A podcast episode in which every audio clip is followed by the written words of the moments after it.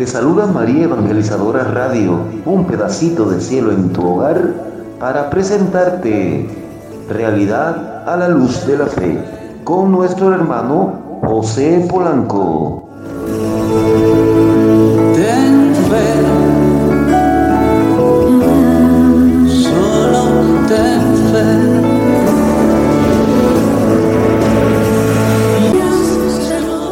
Damos gloria a Dios por esta hermosa oportunidad de encontrarnos, como cada día aquí a través de María Evangelizadora Radio, un pedacito de cielo en tu hogar para orar, meditar la palabra, presentarnos ante Dios para que nos sane, nos libere, nos bendiga, presentarnos ante el Dios Todopoderoso para que con la unción y el poder de su Espíritu nos transforme, nos santifique, nos modele, haga lo que quiera. Eso queremos hacer como cada día aquí en este miércoles de oración, miércoles de fe, miércoles de testimonio. Abre tu corazón y deja que a través de el compartir oración, la alabanza, la palabra de Dios, se afiance tu fe se afiance, se solidifique, se fortalezca tu fe para que cada día estés más abierto, abierta a la voluntad de Dios. Deja que la vida en este día se llene de luz, de gracia, de bendición, de parte de Dios, porque Dios está vivo y lleno de poder y quiere en este día una vez más continuar bendiciéndonos, porque a todos los que han estado conectados desde temprano para vivir, experimentar el gozo y la alegría de la salvación que Dios nos ofrece a través de su sacrificio de la Santa Misa, pues lo que haremos es continuar gozándonos en esa presencia y en esa bendición que llueve poderosamente sobre cada uno de nosotros. No olviden que hoy es miércoles de testimonio también, como ayer. Los que quieran compartir su testimonio pueden entrar vía Meet, pueden llamarnos como ustedes se sientan más cómodos. Y aquí compartir la vida de la gracia y la vida de las bendiciones, llena de bendiciones que el Señor le va regalando cada día. No tenga miedo, comparte tu experiencia. Y hoy, como cada miércoles también, Esperamos la participación de nuestro querido Padre Pedro Bautista, que siempre nos acompaña a esta hora para traernos esa fuerza espiritual que a través de la palabra comunica, porque comunica la palabra con el poder del Espíritu Santo. Y qué alegría nos da que le tengamos como cada miércoles aquí meditando junto con nosotros y compartiendo esas temáticas que son importantes asimilar, reflexionar y reconocer. Sigue con nosotros en este día y deja que el fuego del Espíritu comience ya a revolotear ahí a donde te encuentras. Comience a fluir, a soplar. No tenga miedo de decirle al Espíritu Santo que sople fuerte en este día y que arranque, arrastre toda maldad, toda malicia toda incomprensión, toda división, todo pleito, todo egoísmo, toda envidia, en el nombre poderoso de Cristo Jesús, que es en el nombre de quien se mueve, llega a nosotros de parte del Padre. Qué regalo más hermoso, qué alegría saber que el Espíritu de Dios está aquí y se mueve y se quiere mover, mover con poder en cada uno de nosotros. Así que no tenga miedo, déjalo que se mueva, déjalo que encienda tu corazón de una manera especial en este día. Porque hoy, por fe, por esa fe que vamos a avivar en el fuego del Espíritu, por esa fe que vamos a renovar, que vamos a fortalecer también con la palabra de Dios, porque al oír palabra de Dios, bendito sea el Señor, se abren nuestros oídos. Porque precisamente eso nos pide el Señor, que tengamos oídos para oír su palabra. Y eso nos pide el Señor porque sabe, y nos lo dice bien claro, la fe entra por el oír, por los oídos, por el oír palabra de Dios. Especialmente esa palabra que Él, a través del Evangelio, propuso a los apóstoles llevar a todas las naciones, a todos los pueblos, a todas las criaturas, evangelizándoles. Que en este día seamos nosotros no solamente esa tierra fértil que acoge la palabra y hace que con la gracia de Dios dé frutos, sino que también seamos esos que riegan la semilla, que reguemos la semilla que nosotros producimos con la vivencia, el testimonio y el moldear nuestra vida con la palabra de Dios. Al decir, ven, oh Santo Espíritu de Dios, a mi vida, a mi hogar, a mi familia, a mi negocio, a mi trabajo, a mi ambiente en este día, que sea con ese propósito serio y profundo y sincero de dejar que la presencia de Dios, especialmente a través de su palabra, dé frutos. 100%. Todo el que Dios quiera cosechar, porque no nos toca a nosotros. El Señor es quien cosecha. Por eso la palabra que hoy llegue a tu corazón, déjala que sea una palabra viva, que no sea una palabra muerta, que esa semilla que cae ya no esté muerta, reseca, sin posibilidad de dar vida, sino que la palabra que es viva llegue a tu corazón. Y a través del Espíritu Santo esa palabra florezca, produzca frutos abundantes para el bien de los que te rodean, para el bien de los demás. Dale gloria a Dios en este día porque es una hermosa oportunidad de abrir el corazón a esta presencia que ya nos va envolviendo por el simple hecho de abrir el corazón y decirle al Señor, aquí estoy.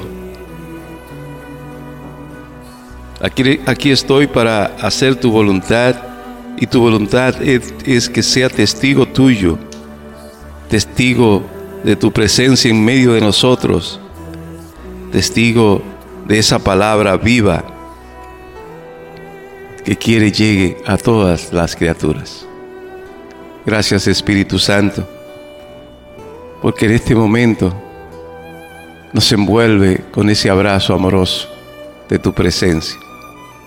Gracias Espíritu Santo, porque en este momento nos envuelve de una manera especial, haciendo que en este encuentro de amor, en esta familia de hermanos, hijos tuyos, se sienta tu presencia abrazando especialmente a aquellos que están más necesitados de tu amor, de tu misericordia, de tu gracia, atrayendo profundamente quizás esa paz que necesitan, paz por algún agobio, alguna mala noticia, algún problema, alguna situación difícil en ellos o en su familia o en algún familiar. Pues cualquiera que sea y de donde venga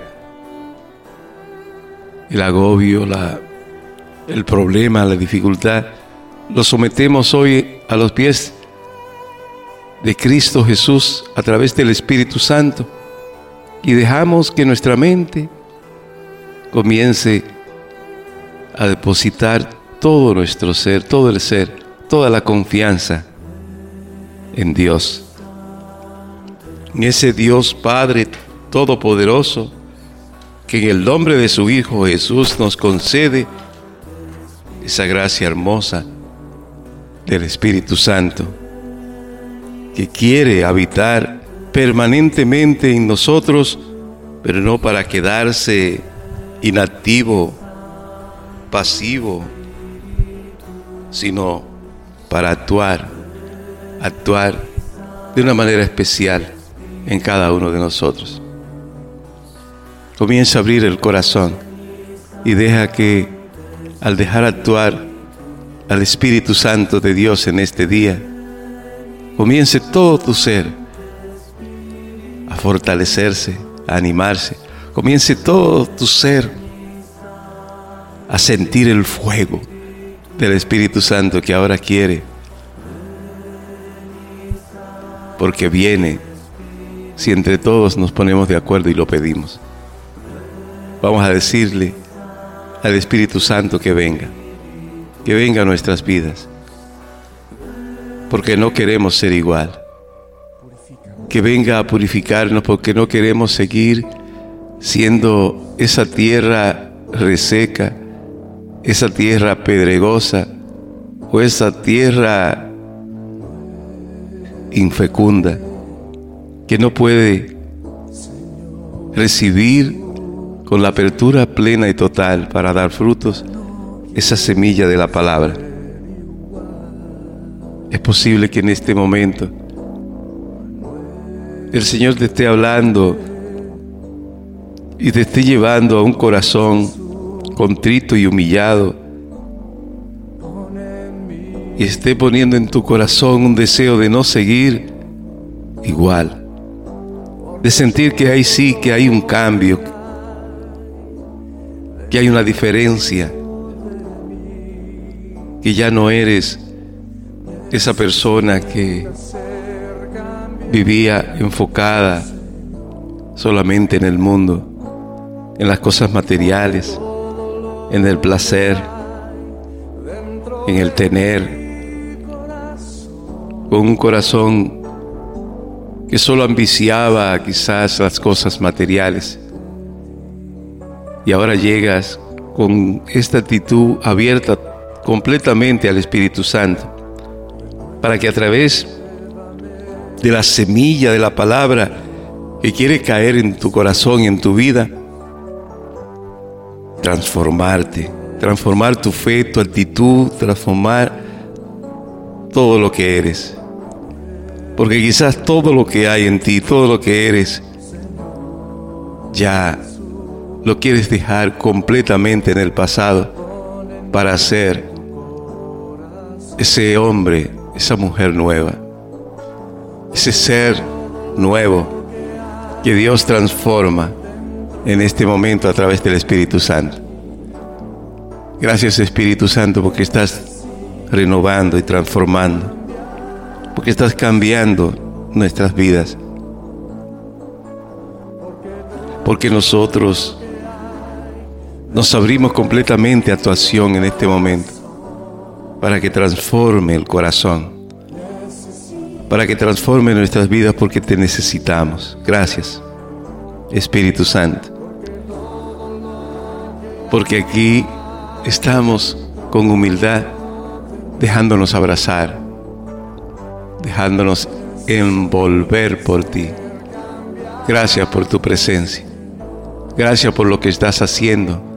Gracias porque nos estás cambiando. Porque cuando llegas a nosotros, nos levantamos de frente, miramos hacia adelante, descubrimos el camino perfecto. Porque cuando estamos y buscamos tu presencia, se hacen posible muchas cosas que no podíamos entender o realizar. Pero al recibir el fuego y la fuerza de lo alto, todo lo que humanamente nos era imposible o muy difícil, ahora es más fácil. Y aquello que nos parecía normal y por gracia del Espíritu Santo nos va desvelando y descubriendo que no andábamos bien, andábamos mal. Y ahora eso que me parecía algo positivo o algo bueno o algo normal, ahora descubro que eso me llevaba a ofender a Dios y que me llevaba a enfriarme interiormente, a debilitarme en la fe y a no abrirme completamente al fuego del Espíritu Santo, que es quien realmente nos ayuda a discernir lo malo de lo bueno, lo correcto, nos ayuda a descubrir lo que agrada a Dios y lo que lo ofende. Que el fuego del Espíritu Santo, ahora que nos da ese discernimiento y esa capacidad para descubrir todo eso que, que nos parecía bien o normal y que lo hacíamos por ignorancia, pero que ahora vamos descubriendo en el fuego del Espíritu Santo que la vida en santidad es una vida en el Espíritu y hay que dejar actuar al Espíritu Santo. Sí, ese Espíritu que ahora está respondiendo a tu llamado y a ese profundo deseo de no ser igual, de ser transformado y renovado, de ser una criatura nueva, un ser nuevo, una persona nueva. Pues no tenga miedo decírselo, porque todo lo que hay dentro de mí que necesita ser cambiado, tú lo cambiarás. Sí, Espíritu Santo, ven, que queremos confiar en ti. Porque cuando confiamos en tu presencia en nosotros, sentimos tu actuar en nuestras vidas y no nos defrauda. Y en esta confianza y en esta esperanza caminamos en paz y felices. Aún en medio de las tormentas o de las dificultades, nuestra confianza en ti, oh Dios altísimo y poderoso, en esa confianza de esta presencia viva que arde en nuestros corazones del Espíritu Santo, llega la paz que sobrepasa todo entendimiento. Y comenzamos a dar frutos, frutos de esperanza, frutos de fe, frutos de eternidad, frutos que ayudan y animan a otros también a seguir este camino de salvación. Ven Espíritu Santo, aquí está tu pueblo. Ven Espíritu Santo, porque queremos continuar dejándonos mover y guiar por ti a través de la palabra que hoy nos comparte nuestro querido Padre Pedro Bautista, que con su palabra y la fuerza con que la comunica renueva y anima nuestra fe. Sigan con nosotros, mis queridos hermanos, porque ya es hora de reflexionar junto a nuestro querido Padre Pedro Bautista y ustedes a reaccionar a esta palabra con sus comentarios y preguntas. Sigan con nosotros. Señor Jesús,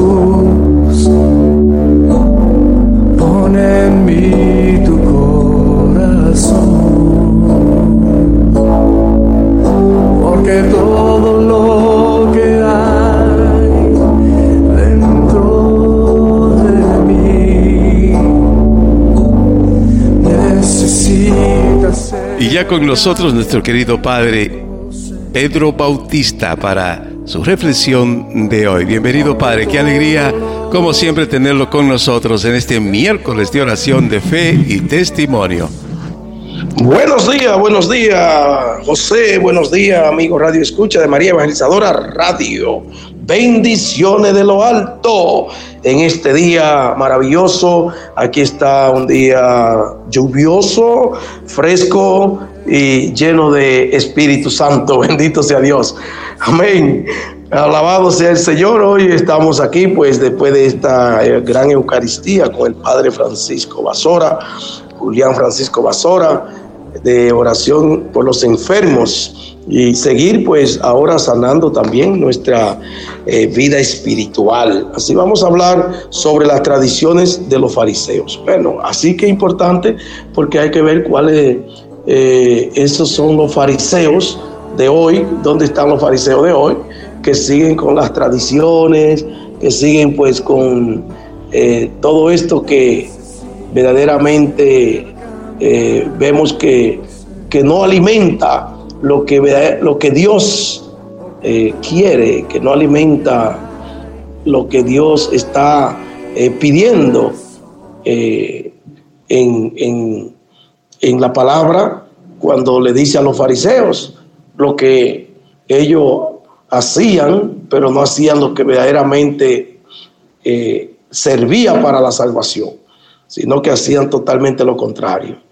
Entonces, es bueno saber eh, por esta parte lo que hoy, a través de estas tradiciones que ellos mantenían, lo que Dios quiere y verdaderamente aprueba. Por eso vamos a, orar eh, después de esta oración a leer a, Mateo capítulo 15, verso 1, eh, eh, el Evangelio de, San Mateo, para que ustedes puedan buscar la Biblia y hacer ese análisis también y puedan unirse en oración para lograr quitar todos esos fariseos que hoy tenemos alrededor y de esta manera, pues, edificar la fe en la verdad que es Cristo Jesús. En el nombre del Padre, del Hijo y del Espíritu Santo. Amén. Te alabamos y te bendecimos, Dios Todopoderoso, te glorificamos y te ensalzamos. Te damos gracias, Señor, porque en este momento podamos proclamarte como nuestro único Salvador, pero también podemos todos saber que en ti no hay malicia, no hay nada oculto, no hay nada de fariseo. Bendito sea Dios, santo eres Jesús. Oh bendita presencia de Dios que sana y salva. Oh bendita presencia de Dios que transforma. Hay una mujer que tiene cáncer en el, en el pecho. En, bendito Dios en su lado izquierdo. Gloria a Dios. Está con metástasis. Pero dice la palabra de Dios que para Dios nada es imposible y que ya esa piel que está podrida está totalmente, oh gloria a Dios, transformada, porque saldrá ahora una piel transformada, nueva, bendita, oh gloria a ti Jesús Santo, bendita presencia, oh Santo, Santo, oh gloria a ti Jesús que está sellando ese cuerpo, bendita presencia, oh alabado sea. Oh Santo, Santo. Y esa es la verdad, bendita presencia, porque ahí no se aguardan el fariseísmo ni la hipocresía. Oh, gloria a Dios, porque tú tienes poder. Por eso te alabamos, te bendecimos, te ensalzamos y te damos gracias. Gracias, Señor, por tu obra, por tu poder y tu misericordia. Amén. Bendito y alabado sea el Señor y que la gracia de Dios siga actuando y siga sanando, siga liberando en este miércoles de fe aquí con el Padre Pedro Bautista. Ya saben, mis queridos hermanos, después de esta reflexión, donde vamos a aprender cómo dejar de ser fariseos, pues reaccionen, tengan sus reacciones, compártanlas con nosotros y si tienen dudas y preguntas, pues sientan la confianza de compartirla aquí con el Padre Pedro. Padre, eh, gracias por estar con nosotros una vez más. Adelante con su reflexión de hoy. Así es, qué bueno, importante, José, entrar en esta etapa, ¿verdad? Yo siempre dice eh, en Juan, el día 31 de diciembre, se lee la lectura de Juan eh, en, la etapa final, y así lo dice también esta lectura, en la etapa final, ese día Dios habló al hombre y de mucha manera y pues se encarnó. Entonces, yo digo que en esta etapa final, yo no sé qué final será que vamos a tener, pero hay una etapa final. Y, estamos en este tiempo que será final para empezar otra época, será final para que muchos que están eh, en el fariseísmo puedan eh, eh, romper con esa cadena de fariseísmo, o será la etapa de que ya los que están eh, marcados al fracaso, pues también eh, reciban lo que ya merecen. Y estaba visitando una joven con cáncer esta mañana y el Señor mostraba esa piel nueva. Por eso en la oración ahora salió también este caso de esa sanación. Y allí me estaba comentando el esposo y ella también eh, sobre lo que ya sabemos que a veces no queremos, mucha gente no quiere que se diga de esto, ni que se hable por la radio, ni que a veces dirán, ya nada más hablan de eso, nada más hablan de eso, hablen de Cristo, pero estamos hablando de Cristo, de Cristo que estamos hablando, de la verdad, porque el diablo engaña, pero hay que descubrirlo y también desarroparlo para evitar seguir que nos sigan engañando. Entonces, esta joven, yo le pregunto, ¿usted se vacunó? Sí, me puse tres vacunas. Digo yo, mire, eh, y el esposo me dijo, yo me puse eh, una, pero eh, lo mismo que me dijo una persona un día, que van a reducir la población mundial y que esto, yo creo que eso es lo que está pasando, porque ahora todos los vacunados, si no le salió cáncer, le salió otra cosa, y le salió esto, y le salió aquello, y todos están enfermos y en los hospitales no hay cama para más, internar más personas, ni las clínicas están todas llenas. Entonces, eh, si están vacunados, ¿por qué tienen que estar metidos en clínicas? ¿Por qué tienen que estar enfermos? Si, si, si la vacuna eh, eh, era para sanar y evitar enfermedades. ¿Y por qué ahora entonces, antes de la vacuna no había tanta gente interna? Porque lo del COVID se llenaron los hospitales y la clínica, pero fue porque la gente le dio paso a Satanás y le creyó al diablo y el diablo lo enfermó y se fueron todos para las clínicas y los hospitales y se murió muchísima gente, pero ¿de qué se murieron? De miedo, simplemente de miedo. Gente que, gente que no estuvo ni enferma se moría, porque es el miedo mata, la depresión y todo esto. Entonces es una guerra espiritual. Entonces tenemos que ese fariseísmo sacarlo a flote y romper con él y, y poder estar en la verdad. Porque de lo contrario, eh, en este 2030 vamos a, a ver que ese 2030 se va cumpliendo paso a paso, eh, paulatinamente, pero está marcado 2030 es que del 20 al 30 ya la reducción esté hecha de la población mundial. En 10 años eso es así. ¿Por qué 2030? ¿Qué significa el 30? Que el 30 ya está en nuevo orden mundial, porque ya la reducción se logró. Entonces, eh, hay que estar con los ojos abiertos y leer la palabra de Dios, porque ahí está la parte de las tradiciones eh, que los fariseos pues mantenían y que eh, no incurrían en, en pecado si, si estaban cumpliendo estas tradiciones. Y así lo dice Mateo 15.7, 15.1. Entonces se acercan a Jesús algunos fariseos y escribas venidos de Jerusalén y le dicen, ¿por qué tus discípulos incumplen la tradición de los antepasados? Pues no se lavan las manos a la hora de comer. Él les respondió, ¿y ustedes por qué incurren el mandamiento de Dios por su tradición? ¿Por qué Dios dijo? Porque Dios dijo, honra a tu padre y a tu madre. Y el que maldiga a su padre o a su madre sea castigado con la muerte. Pero ustedes dicen, el que diga a su padre o a su madre, lo que de mí podrías recibir como ayuda es ofrenda para el templo. Ese no tendrá que honrar a su padre y a su madre. Así han anulado la palabra de Dios por su tradición. Hipócritas. Bien profetizó de ustedes Isaías cuando dijo, este pueblo me honra con los labios, pero su corazón está lejos de mí.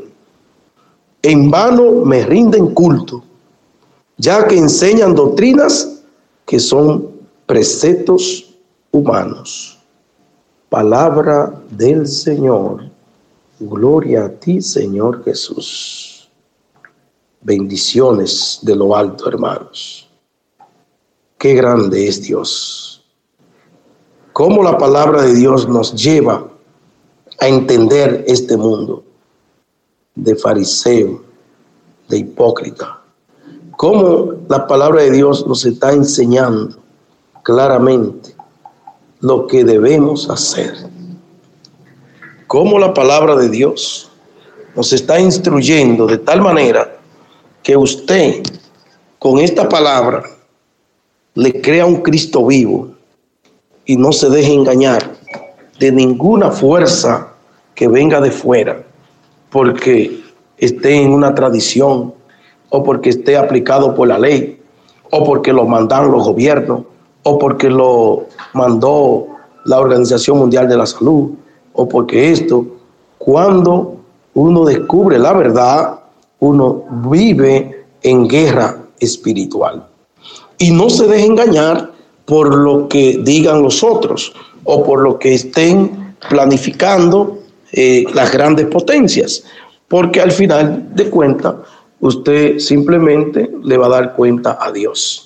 Y al único que tiene que tenerle eh, eh, eh, ese legado de poder caminar en su presencia es a Dios.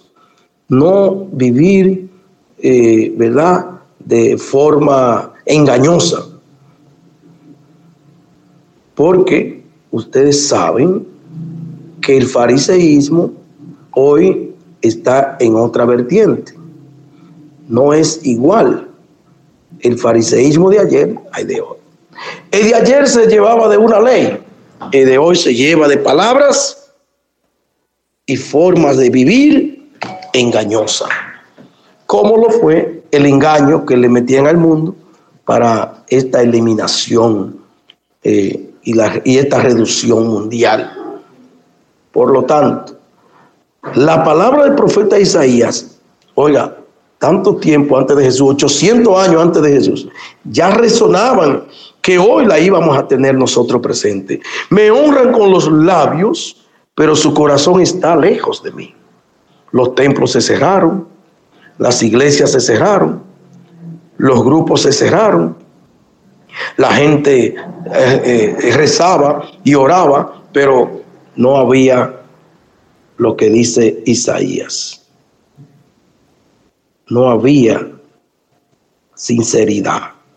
Aquí lo que había era miedo y por ese miedo rezaba y aclamaba a Dios. Me honra con los labios, pero el corazón estaba ah, muy lejos de él. En vano me rinden culto, todo esos cultos fue en vano. No le creyeron a Dios. Se enfermaron la gente y, como quiera se pusieron todos sus protocolos y todas sus inyecciones y como quiera para el cementerio. Entonces le fallamos a Dios. Le fallamos a Dios porque nos llevamos de doctrina engañosas, de preceptos humanos. Entiendan, entiendan que todo el, el ser humano está dirigido por la fuerza del Espíritu Santo. Y si así lo creemos, no hay nada que podamos tener delante que sea de peligro que nosotros no lo veamos totalmente derrotado en el nombre de Jesús. Si le creemos. Por lo tanto, estas son pruebas que vinieron a este mundo y que esta prueba serán superadas. Pero ¿quiénes la van a superar? Los que estén confiados de un culto sincero, de los que no sean fariseos, de los que no estén en el grupo, de los que dicen una cosa y hacen otra. ¿Eh? Como yo decía, no, si yo le digo a mi papá y mi mamá que este dinerito que yo tenía para ellos se lo voy a dar al pastor, o lo voy a llevar al templo, ya yo cumplí con mi papá y mi mamá. Ya no tengo que hacer más nada, porque ya se lo di a Dios. ¡Ja! Pajarito, así no es. Así no es. Honra a tu padre y a tu madre.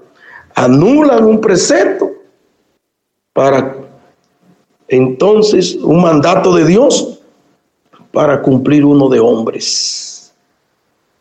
Que Dios nos agarre confesado, José, que nos ayude a liberar este pueblo. Yo estoy feliz en el nombre de Jesús. Yo sé que Dios no se aparta porque yo creo en el Salmo 95 que dice, mi Dios es grande, nuestro Dios es grande y yo sé que en mi camino lo que yo le crea al Señor, eso será, pero me, me duele que mucha gente, mis amigos, mis hermanos, estén engañados y que se estén, y que estén muriendo teniendo en la mano la solución del problema. Bendito sea Dios. Me, me duele esa parte, pero estoy seguro que Dios levantará a su pueblo. Porque hay muchos que están creyendo la palabra de Dios. Aunque otros estén con Satanás y no quieran, hay muchos que están decididos a morir si es posible por el Evangelio, como lo dice Jesús. El que pierda la vida por mi causa, la salvará. Que Dios nos bendiga y saquen sus conclusiones, su reflexión personal y sigan creyendo esta promesa que Cristo le ha hecho al mundo entero. Pero búsquenla en la Biblia. No se lleve de lo que el mundo le está diciendo hoy, porque usted sabe que el mundo no va por el camino que Dios quiere. El mundo va por el camino que el diablo le ha mostrado y que el diablo le ha querido conquistar. Los que no vamos por el camino de ese mundo, seremos vistos como oveja negra y llamados hasta loco, pero dichoso y bienaventurado los que hayan optado por dejar el mundo y seguir mis caminos, dice el Señor, y así tendrán una gran recompensa, la vida eterna. Amén.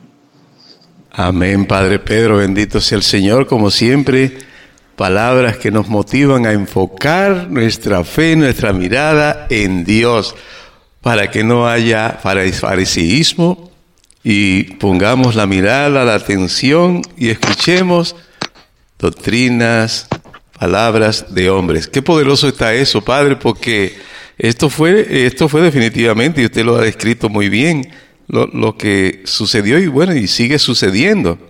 Por ejemplo, eh, es fariseísmo creer que Cristo está presente en la Eucaristía y al mismo tiempo creer, es decir, es imposible creer que Cristo me va a contaminar que recibiendo a Cristo. hay, que echar, hay, que echarse alcohol en la mano sí. porque es un fariseísmo, es un terrible. Lo, pero eso es, es, parte del proyecto. Primero, José, ¿qué es lo que el proyecto de 2030 busca? Eliminar la fe. Exacto. Eliminar que Dios de Dios no, no, tiene poder, que Dios no sirve para nada. Eso es lo primero, eliminar a Dios, José. Después que se elimine a Dios, entonces vamos a eliminar a todas eh, las posiciones, doctrinas y todo lo que haya para nosotros entonces implantar nuestro orden y nuestra doctrina. Exacto. Que no es la mejor, porque no es la mejor, sino es la que va simplemente alejándonos de la vida de la salvación. Porque el diablo lo que quiere es tenerlo todo en el, en el infierno. Ese es su proyecto. Exacto. Y por otro lado también, por ejemplo, digo que soy católico muy devoto, hasta dice que es, que es muy devoto, pero cree en el aborto. Es decir, Exactamente. Eh, no le puede sí. creer a, a, Dios para después creerle Exacto. al mundo. Y ya lo dice, no podemos comer de la mesa de los santos al mismo tiempo y de la mesa de los demonios.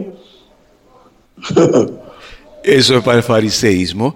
Eh, fariseísmo es también el que aún continúa yendo a la iglesia y hasta comulgando y todavía lee el horóscopo, o todavía se lee la carta o la mano, o, y peor todavía, ya ni digamos si va al brujo, ya eso sería lo, lo, lo, eh, lo extremo, el extremismo de, del fariseo, ¿verdad? De, de, decir que cree en Dios, que incluso hasta va y lo comulga, pero entonces va y cree eh, en el hombre. Ya lo sabe. Así mismo, ¿eh, José. Entonces, ese fariseísmo.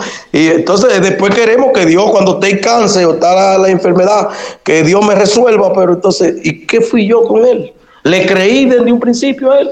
Entonces, evidentemente viene la desgracia, llega lo que, lo que a veces la gente, mira, ahí andaba una señora que me decía, ah, mi hijo murió y no hizo ni la primera comunión. ¿Cuántos años tenía? 26 años, ¿por qué no hizo la primera comunión? Entonces, muere en un accidente, pero no estaba preparándose para el reino de los cielos porque ni los sacramentos estaba buscando. Entonces, queremos que nos den la tranquilidad final, pero no luchamos por ella.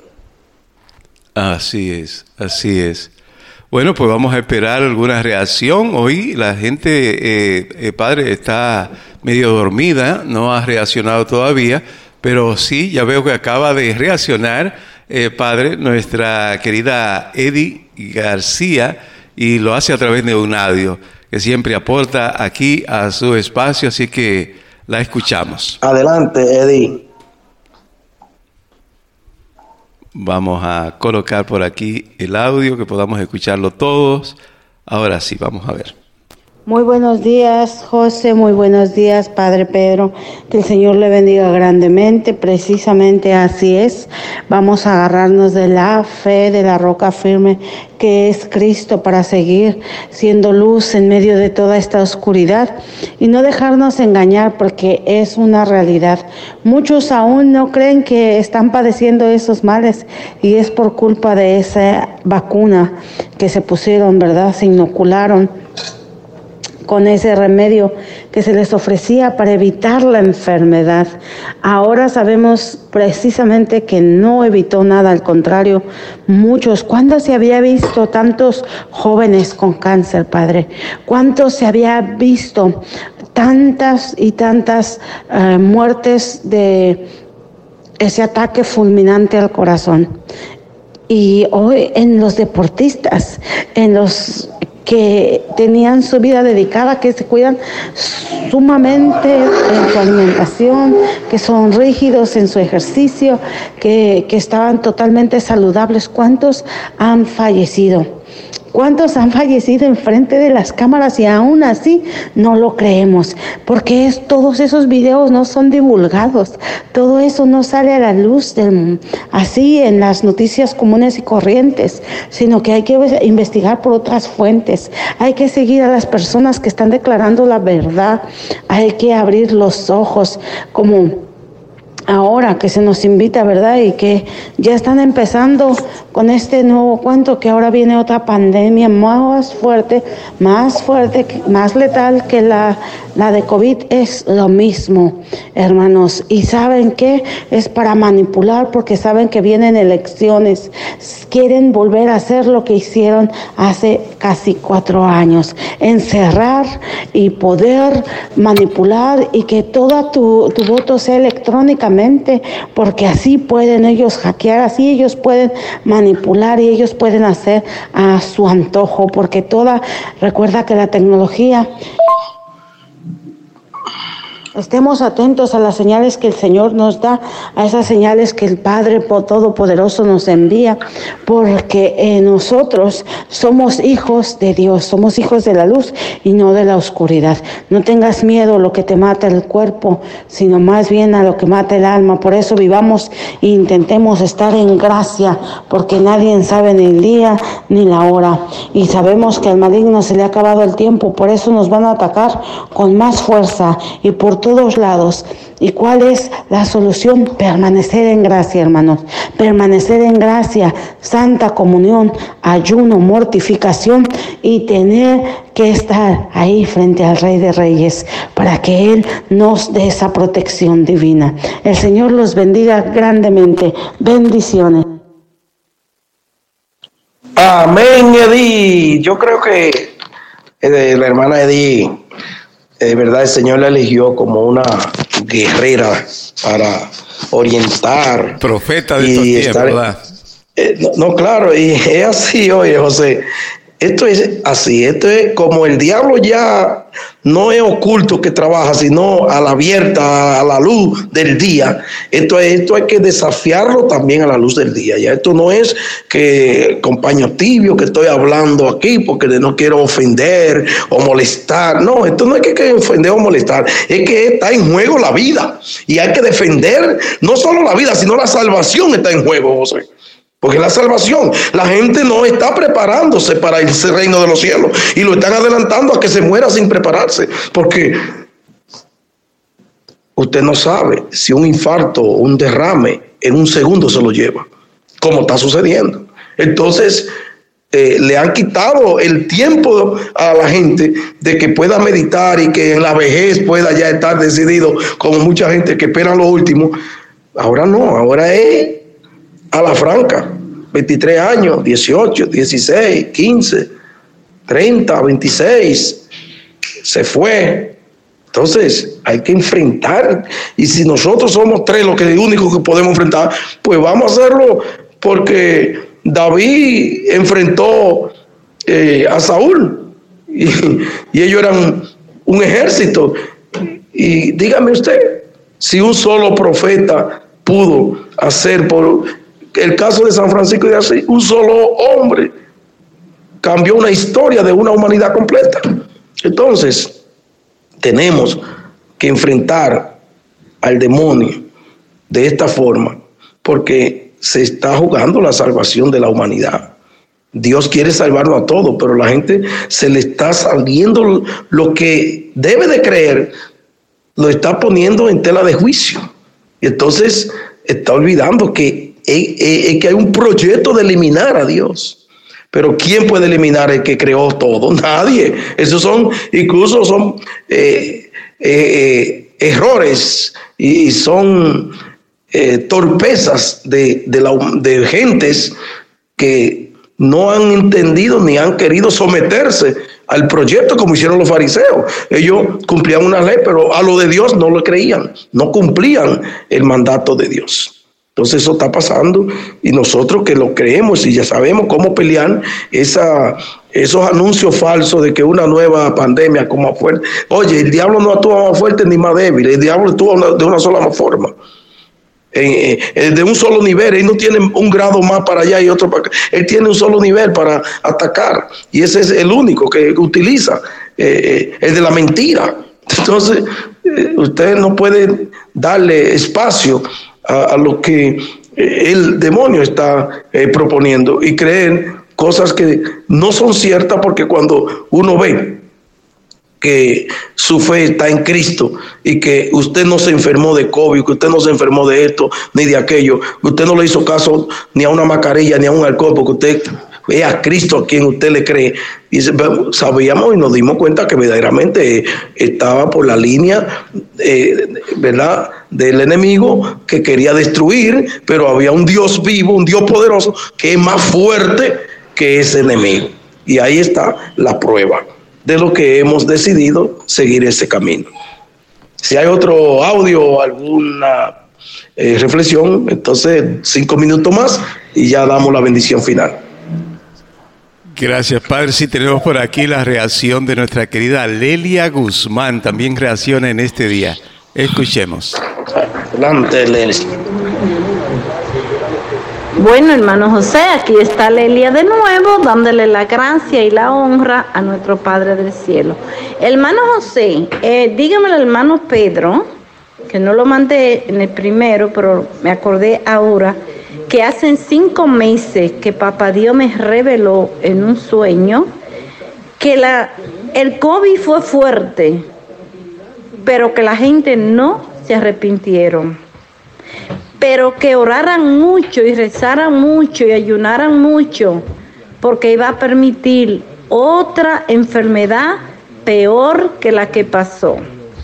Y ya la tenemos.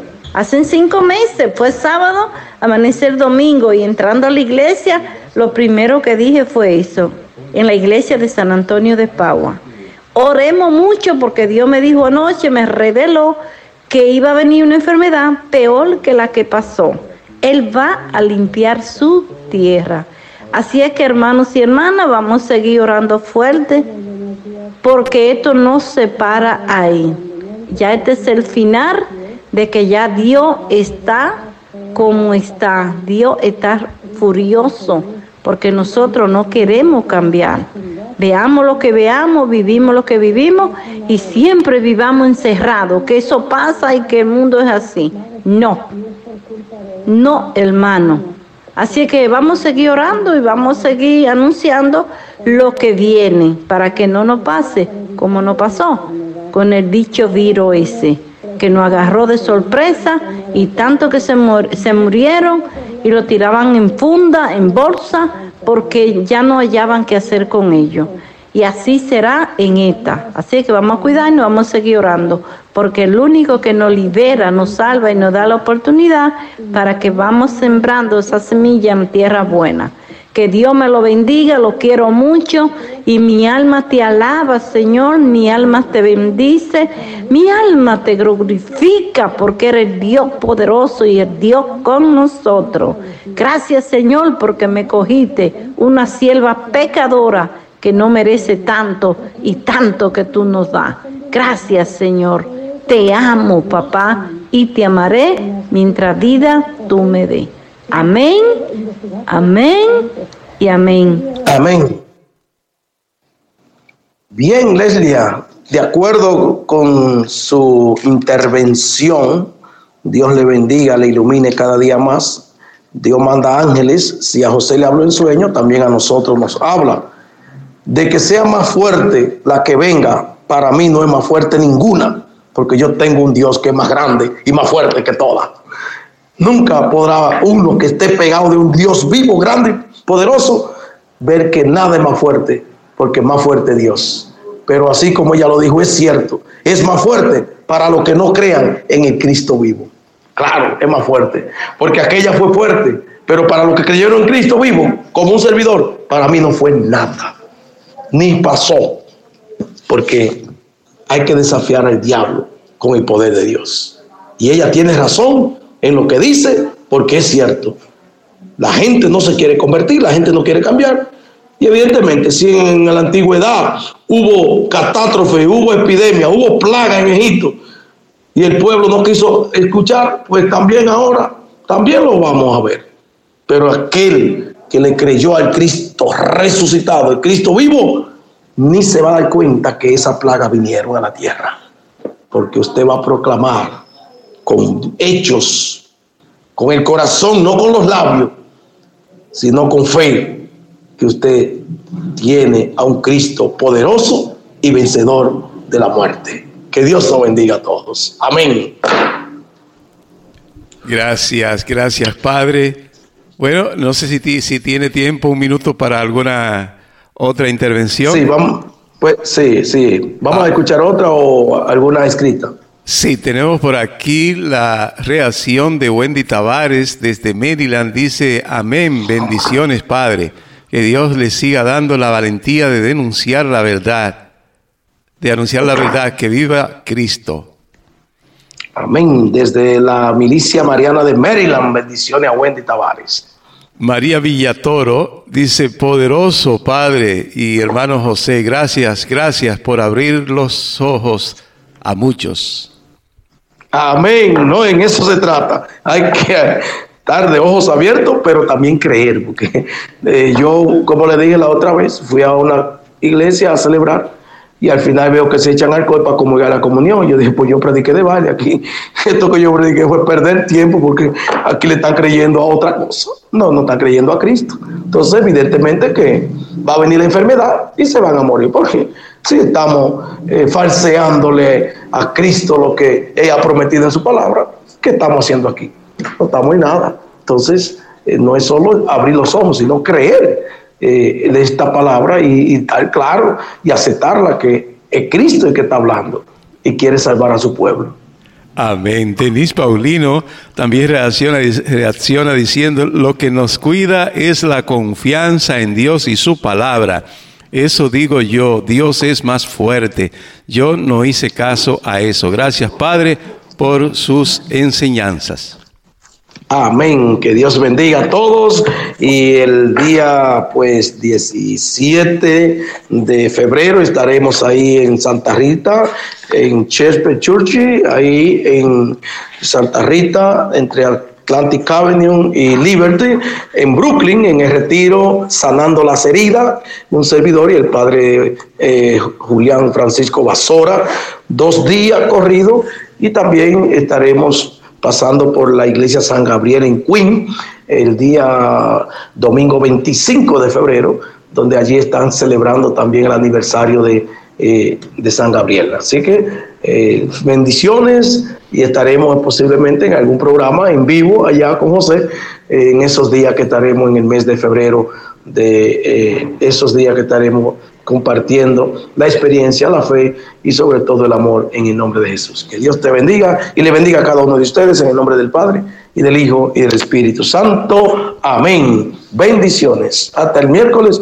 y usted y yo lo queremos en el nombre de Jesús. Amén. Gracias Padre y gracias a ustedes que continúen con nosotros en este espacio de hoy de la realidad a la luz de la fe, reavivando la fe, avivando el Espíritu en nosotros para que se avive y se aclare en nosotros también el don de discernimiento, para que ningún espíritu maligno, ningún ser humano de esta tierra, ninguna norma de esta tierra nos mate la fe, nos quite la norma que debe regir nuestra vida, que es la palabra de Dios, la fe en Cristo Jesús y el fuego del Espíritu Santo que aquí avivamos y clamamos juntos como hermanos cada día. Y ahí está la gran diferencia. El discernimiento en el Espíritu es lo que te da a ti la capacidad de descubrir cuando un ser humano te está engañando o cuando un ser humano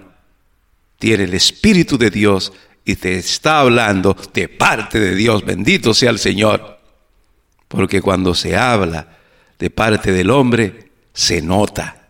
Se imponen normas humanas, como decía la palabra que hoy leyó el padre Pedro. Se rigen por normas humanas y no se abren al espíritu. Esa era la hipocresía del fariseísmo de aquella vez que sigue siendo el mismo de hoy. Que en vez de que rija la vida tuya y la mía, que la rija Dios, con el discernimiento y la capacidad de discernir que nos da a través del Espíritu, que en vez de que la rija Dios a través de su palabra, la rija un organismo satánico, diabólico, organismos que, que defienden la, la salud o que defienden a los ciudadanos y lo que tienen es un plan de exterminación diabólico que ya eso no es eso no eso no está oculto. Ya incluso ellos mismos lo hablan claramente hay uno de ellos de los más poderosos que dice y lo repite, no solo lo dijo aquella vez cuando todavía no, no, eh, no había esa, esa apertura total de decir las cosas como eran, no, lo sigue afirmando.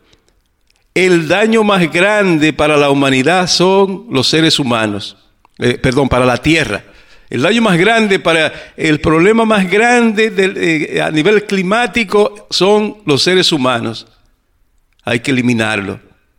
Y si hacemos, dice, él, yo no voy a decir nombre, pero como ustedes son, disciernen en el espíritu, ustedes saben a quién me estoy refiriendo. Fíjate, fíjate lo que dice, lo que dijo él años atrás. Si hacemos un buen trabajo con las vacunas, estaremos haciendo un buen trabajo con la reducción poblacional para ayudar el cambio climático. Y por eso es que empujan tanto los políticos y todos estos grupos el famoso cambio climático que es un engaño.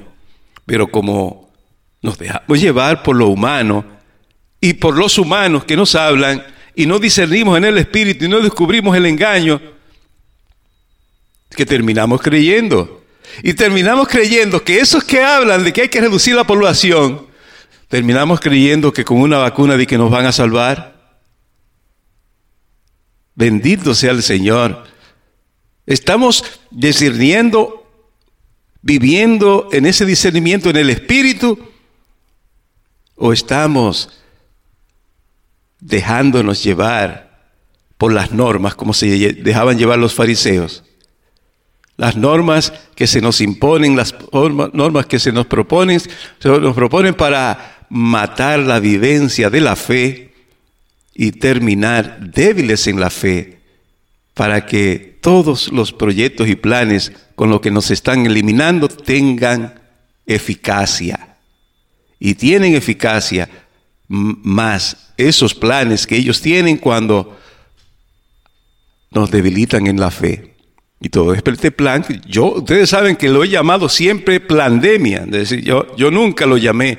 Creo que sí, yo recuerdo que al principio, wow, yo estaba preocupado, eh, eh, una pandemia, esto sí es poderoso y peligroso, vamos a actuar, vamos a ver, pero creo que como unos tres o, cuatro semanas después de, este movimiento, comencé yo a ver contradicciones, a discernir en el Espíritu, a escuchar hombres de Dios discerniendo sobre, sobre e, este plan, hasta que definitivamente comencé a llamarle pandemia, a llamar la atención a todos ustedes, y, o alerta, a alertarlos. Y muchos, claro, muchos siguieron nuestras recomendaciones, no critico a los que no las siguieron, porque muchos, como nos comenta una hermana, eh, nuestra querida Arlene García, fueron presionados.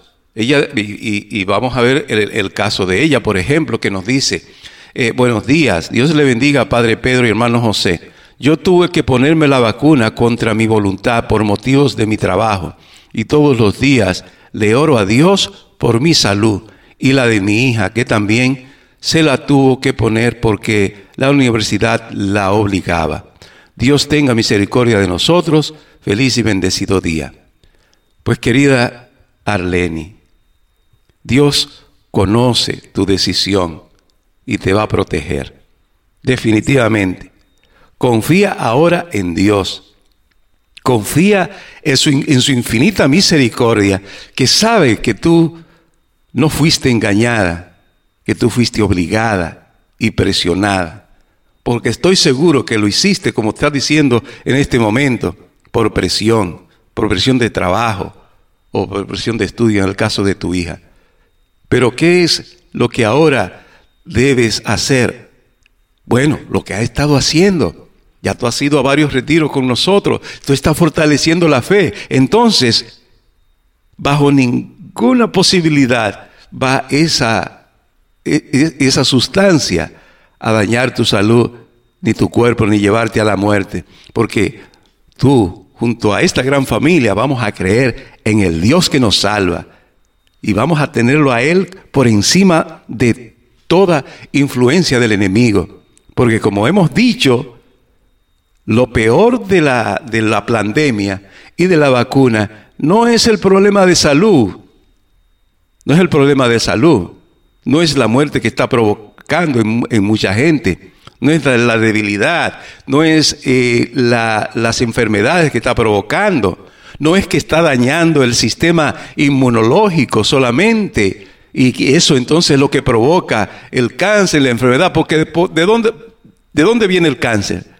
Cuando el cáncer llega, cuando comienza a debilitarse la célula, porque el cuerpo no puede producir la suficiente defensa para proteger esa célula de eso que la está dañando.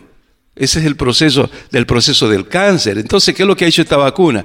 No, no es que la vacuna provoque cáncer, es que el cuerpo está expenso a las enfermedades de una manera más fuerte porque eh, esta vacuna le debilitó el sistema inmunológico a los que se vacunaron, de tal manera que ya el cuerpo no producía naturalmente, como regalo de Dios que todos tenemos, la defensa de ese, del virus, de otros virus y de otras realidades que atacan el, el organismo. Y claro que sí también las vacunas están provocando pues que la sangre eh, eh, cree una, unas sustancias ahí que cuando le sacan con el microscopio eh, la, la, mina con el microscopio, los médicos están sorprendidos de las cosas que están encontrando. Pero claro, como decía Edith, esto no lo dicen los medios de comunicación, porque ellos continúan, ellos no paran. ¿Ustedes creen que ellos han parado con este plan de despoblación, de engaño? Y, y un plan muy bien orquestado. Miedo por la televisión. Miedo en los hospitales. Llevando a mucha gente a través, a través de, los, de los medicamentos que se usaban y de los medicamentos que se prohibían. Porque lo que sanaban lo prohibían. Y lo que no sanaban era lo que usaban. Y en vez de ayudar eh, de otra manera, lo entubaban para matarlo más rápido. E, e, Era, era una cosa seria, era una cosa seria, porque todo estaba orquestado para eso, para crear pánico, para terminar vacunando a todo el mundo. Gracias a Dios que muchos eh, despertamos. Porque lo dice otro, no el mismo al que me refería, otro de los grandes, de los poderosos de este plan. Dice, no estaremos seguros hasta que toda la población mundial no esté vacunada. Mentira de Satanás. El mismo diablo está hablando a través de ese, de, de- ese señor. No voy a decir tampoco el nombre. Pero descubran quién dijo eso. Descubran por ahí para que ustedes descubran quiénes son los que nos están engañando y los que les están engañando y usan todos los medios para engañarnos. Perdone que insista una vez más en esto, pues, porque es así. Como decía Lelia, vienen nuevas, nuevas, nuevos virus, nuevas situaciones para quitarnos la fe, para deteriorarnos la salud y matarnos. Esa es la palabra. Porque ya no es suficiente el aborto. No es para el plan que ellos tienen, no es suficiente matar a, los niños en el vientre. Hasta incluso en muchos lugares, hasta, hasta el nacimiento, hasta que, hasta el late term, como le dicen, eh, eh, el término eh, final, ya cuando tiene nueve meses, ya, ya eso no es suficiente. Ya no es suficiente la pedofilia, destruyendo niños para que no sean y crezcan saludablemente y equilibrados emocionalmente. Con esa red de pedofilia a nivel mundial que tienen ellos. Sí, eh, todos son lo mismo. Todos son lo mismo. Ya no es suficiente el adoctrinar para la homosexualidad y el lesbianismo, porque no dan hijos, los dos hombres y dos mujeres no dan hijos. Ya no es suficiente eso. Ya no es suficiente el veneno que nos dan todos los días a través de la- los alimentos que producen, con químicos que envenenan, causan cáncer y destruyen a la humanidad. Y usted, sin, sin ninguna formación a ese nivel, se los come, se los da a los hijos y no sabe que los está envenenando. Y esto lo hemos repetido muchas veces. Y usted todavía tiene en su casa la gaseosa esa llena de colorantes.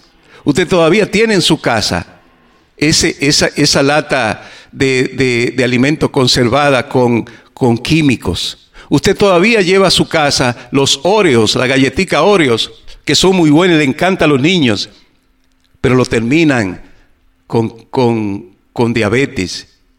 No solamente por la, no solamente por lo dulce, sino por el tipo de dulce que tiene. Esa y muchas otras. Busque el, el, el frutu- el- frutu- la azúcar fructuosa de, de- de- creo que de, si tuviera aquí algo lo leyera, pero no, yo- no, aquí en casa no hay, no hay nada de eso, porque nosotros cuando vamos al supermercado chequeamos. Desde que usted vea en un, en un, en un, en un contenedor, en, un, en una lata de comida procesada de lo que sea, una- un reguero de químicos de que para conservarlo, para esto, para darle sabor, etcétera, etcétera. Rechace eso y comience a llevar cosas saludables porque ese es el medio con el que están causando muerte. Y no solamente muerte para nosotros, sino muertes que le benefician a ellos, porque primero nos enferman para entonces darnos la diálisis, dar los, eh, eh, vendernos todo, todo ese, eh, todo, todo eso, esos productos, dije para sanarnos, dije para sanarnos. Y muchos de ellos lo que hacen es matarnos más rápido, cuando nos da cáncer, por ejemplo, etcétera, etcétera. Entonces, ¿qué es lo que necesitamos? ¿Qué es lo que necesitamos cuando vemos este mundo así que, que nos engaña?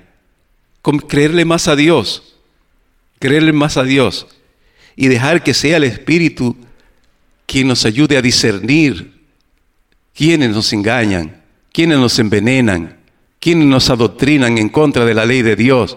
¿Quiénes son esos? Son todos los mismos. Todos son los mismos.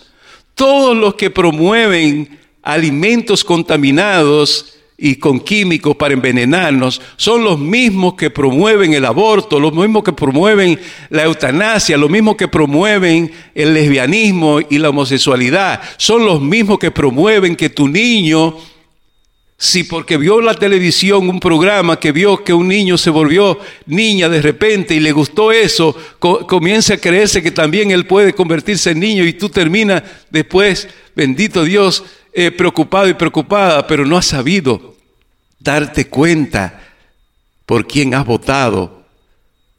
No has sabido darte cuenta qué contenido a través de la televisión permites en el hogar ¿No te has dado cuenta de la importancia que tiene discernir y darte cuenta que no podemos dejarnos imponer en nuestra vida normas humanas? Normas humanas, como decía la palabra que hoy leyó el Padre. Tenemos que discernir en el Espíritu y seguir lo divino, los mandamientos, la palabra de Dios, hasta incluso la ley natural misma, que es también regalo de Dios. Porque precisamente todos nos encontramos en este mundo con problemas, con situaciones en las que necesitamos tener una solución y quizás no la encontramos. Y cuando estamos en esta situación, querida hermana, querido hermano que me escucha, Cualquiera que nos trae una solución, le creemos cuando no tenemos el discernimiento en el Espíritu. Por eso hay que tener cuidado. Las situaciones extremas tienen que llevarnos, en vez de a confiar, de confiar en los hombres y en normas de hombres que contradigan el plan y la voluntad de Dios en tu vida y en mi vida, yo tengo que acudir a Dios primero y tener un discernimiento en el Espíritu. Porque siempre vamos a encontrar muchas opciones, siempre vamos a encontrar muchas opciones. Cuando esa niña de 13 años, 14 años, 15 años o 16 queda embarazada, ¿Qué problema más grande? ¿Qué norma, qué propuesta, qué solución te va a dar el médico abortista, el político, la trabajadora social asociada a todo este mundo de engaño? De seguro que te va a proponer el aborto. Pero una mujer de fe discierne y dice, ahí hay una vida de Dios Enfrento la pena o la vergüenza. Enfrento el reto que me pone en mis manos Dios con una criatura. Pero el que discierne de acuerdo al mundo y a los hombres y escucha al mundo, termina con las soluciones que propone el mundo y termina ofendiendo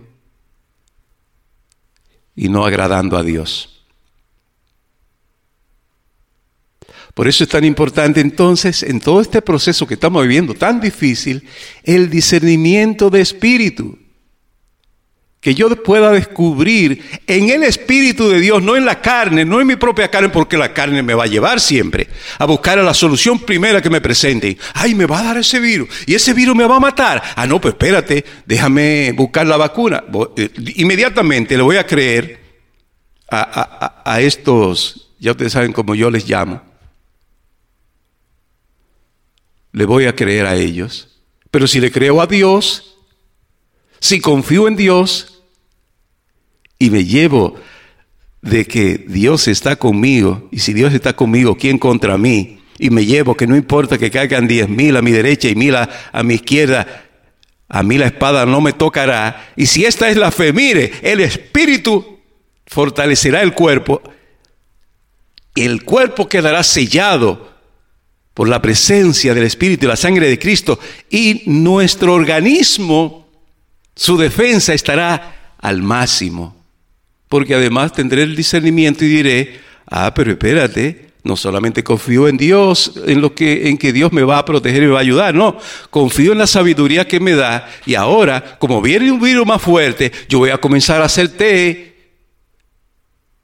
y todos los días me voy a tomar una cucharadita del mejunje que ya hemos dado aquí o de el jarabe que preparé y descubriré que me sube la defensa y la voy a subir y en el nombre de Cristo Jesús voy a creer en la fuerza que Él me da a través de, de, eh, eh, el soporte inmunológico que tengo, dado como regalo de Él y que es gratis, que con comida saludable y con ciertos ingredientes que combine eh, y todos los días yo coma, voy a, me voy a, a mantener fuerte.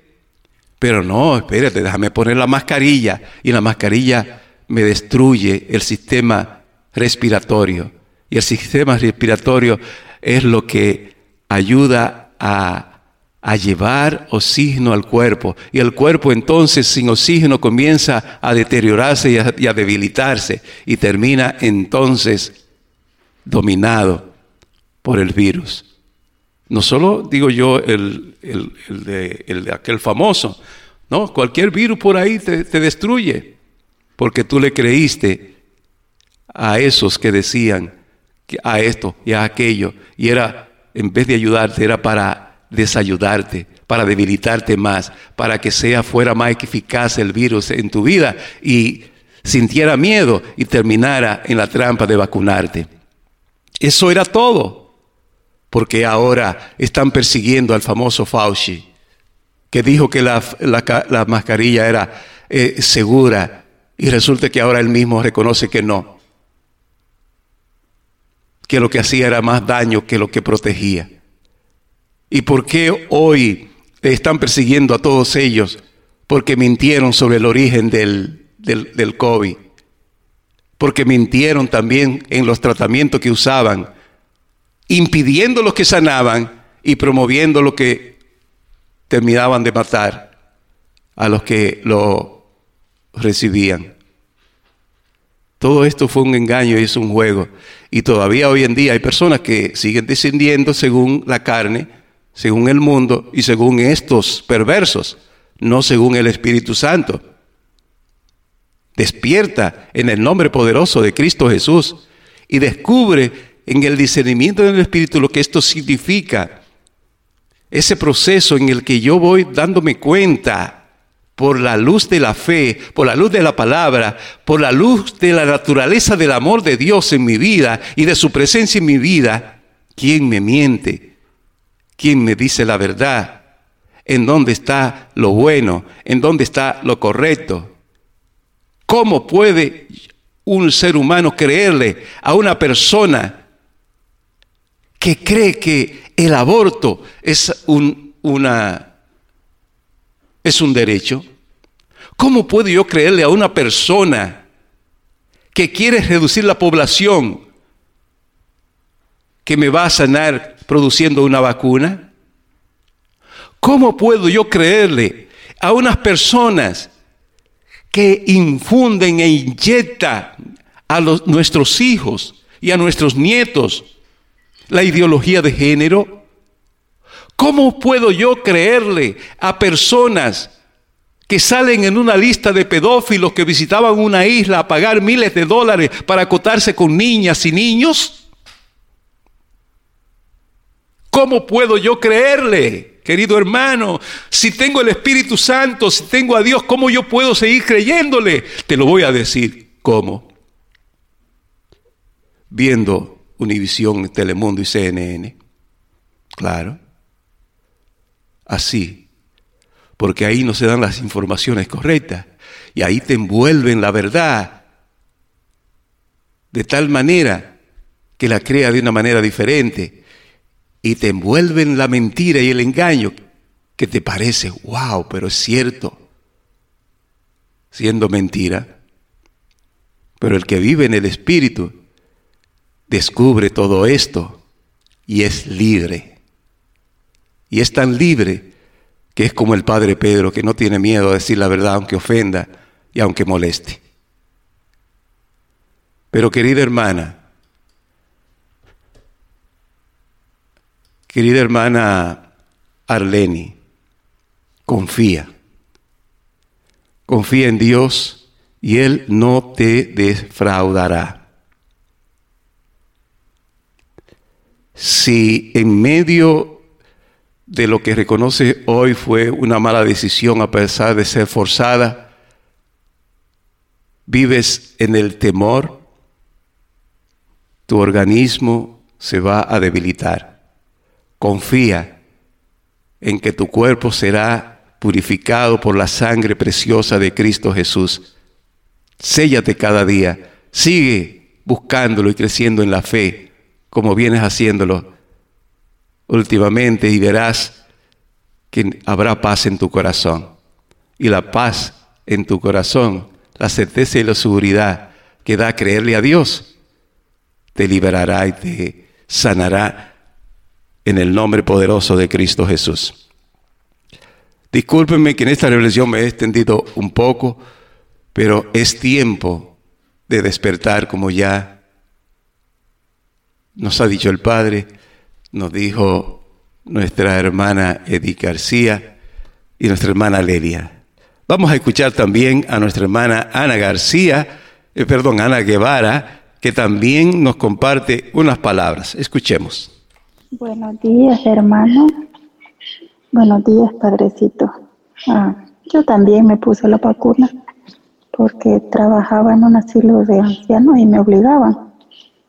Entonces, pero yo cuando me la estaban poniendo, ah, yo le pedí a Dios y yo le dije, Padre Santo, perdóneme y limpie esa vacuna, que mi sangre no sea infectada y usted tiene poder. Y siempre yo le pido perdón a Dios, voy al Santísimo y Dios conoce mi corazón que yo creo en el poder de Él y yo sé que Él me va a cuidar y me va a proteger de toda cosa mala. Bendiciones. Excelente, gracias Ana por compartirnos con esa humildad y franqueza eh, tu situación, pero así es. Definitivamente, eh, personas que llegaron a, esos términos si, sin, sin la voluntad de hacerlo, sin los planes o deseos de hacerlo, que fueron forzados, imagínate lo que hubiese significado para ti, por ejemplo, perder tu trabajo, lo afectada que estaría tu familia, etcétera, etcétera, pues definitivamente hay situaciones extremas y este es, esto es lo peor de la maldad que hubo en esta pandemia. El, el limitar la libertad de conciencia en las personas, obligarla de esa manera. Ya sabemos que hay muchos, muchas demandas por, por ese tipo de mandato que hubo en muchos gobiernos y en muchos estados. Y hay, eh, no son muchos porque la soberbia es demasiado grande, el, demonio y su soberbia es muy alta. Entonces hubo, ya hay muchos estados, eh, gobernadores y personas que, que, han pedido perdón por, por este mandato. Y la Corte Suprema de aquí de los Estados Unidos también eh, declaró inconstitucional ese tipo de mandato. Decir, que esto fue, esto fue, esto fue un plan diabólico a todos los niveles. No solo a la libertad religiosa, cerrándote los templos. Y la iglesia siguió un mandato humano en vez de seguir el mandato divino de congregarse.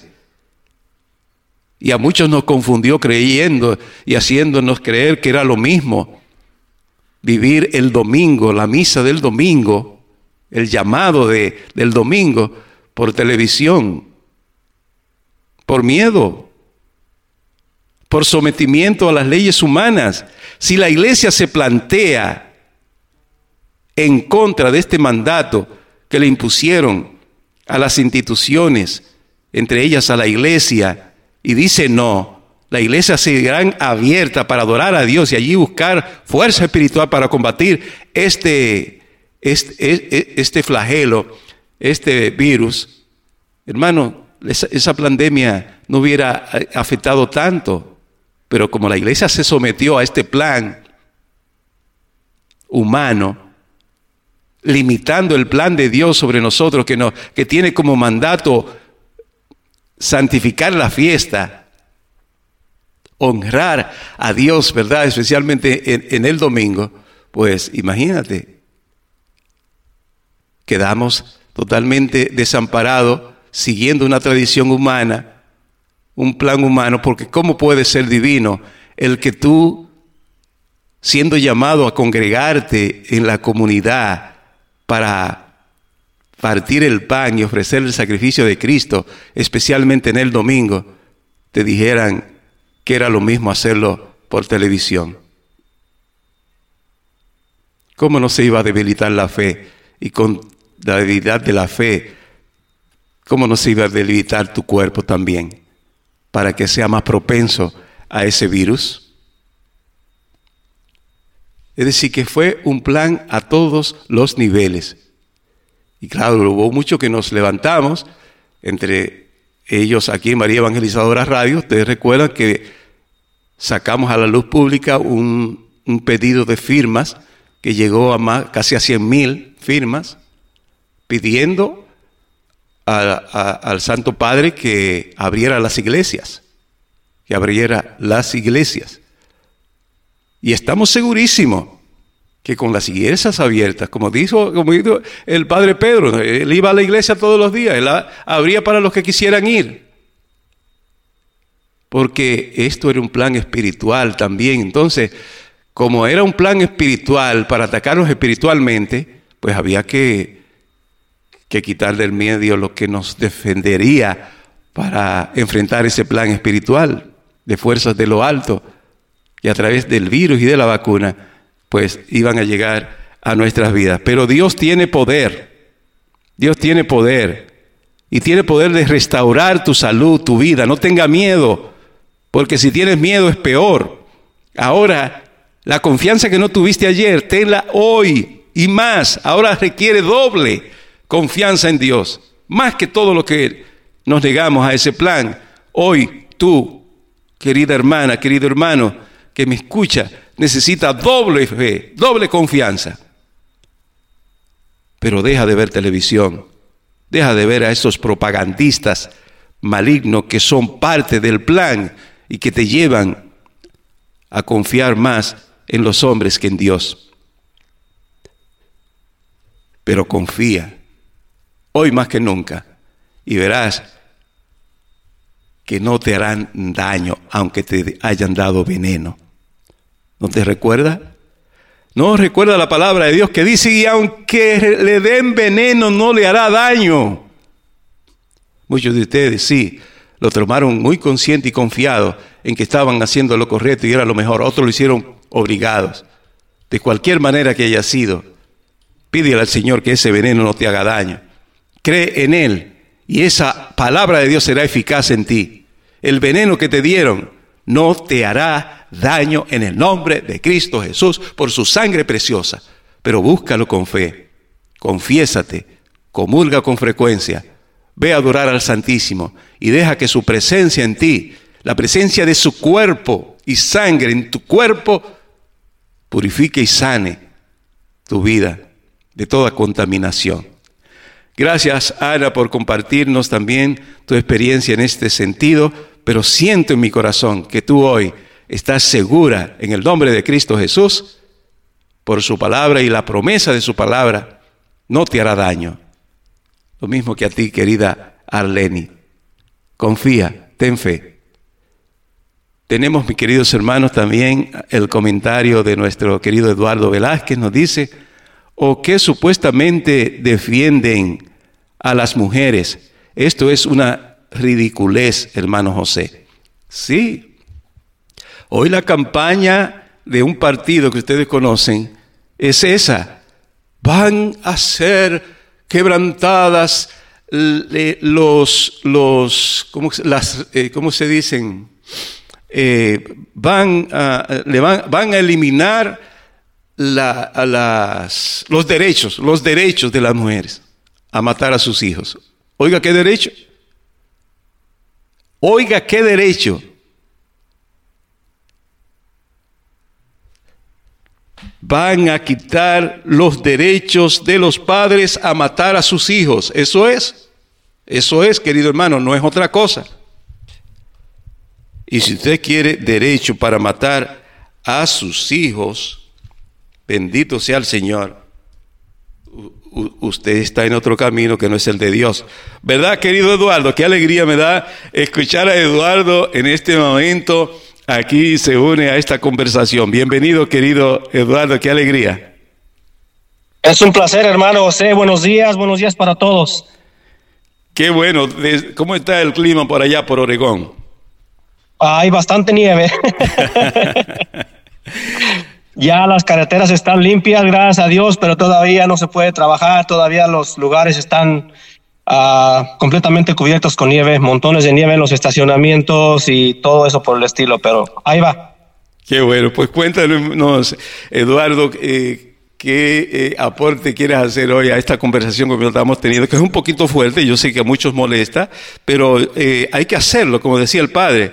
Eh, eh, es, cuestión de salvación, es cuestión de, de- de conciencia, es cuestión de liberarnos de, de- de estos, de estos eh, abusadores diabólicos que quieren imponernos un nuevo orden, como él explicaba, eh, que para el 2030 eh, tú y yo no vamos, no vamos a tener la libertad ni siquiera de comprar como nos dé la gana, vamos a decirlo así vulgarmente, sino como ellos quieran, no podremos viajar no, si no es eh, con su autorización y con su vigilancia. Eh, todo esto es, es- más de lo que ni siquiera nosotros nos, imaginamos, porque es un plan definitivamente de, de- de- de quitar la libertad a nosotros como, como hijos de Dios y si nos sometemos, así será. Es, un plan bien formado y bien hecho, hermano José, por parte de ellos. Eh, mire, como usted sabe, mi madre en paz descanse, ella se vacunó.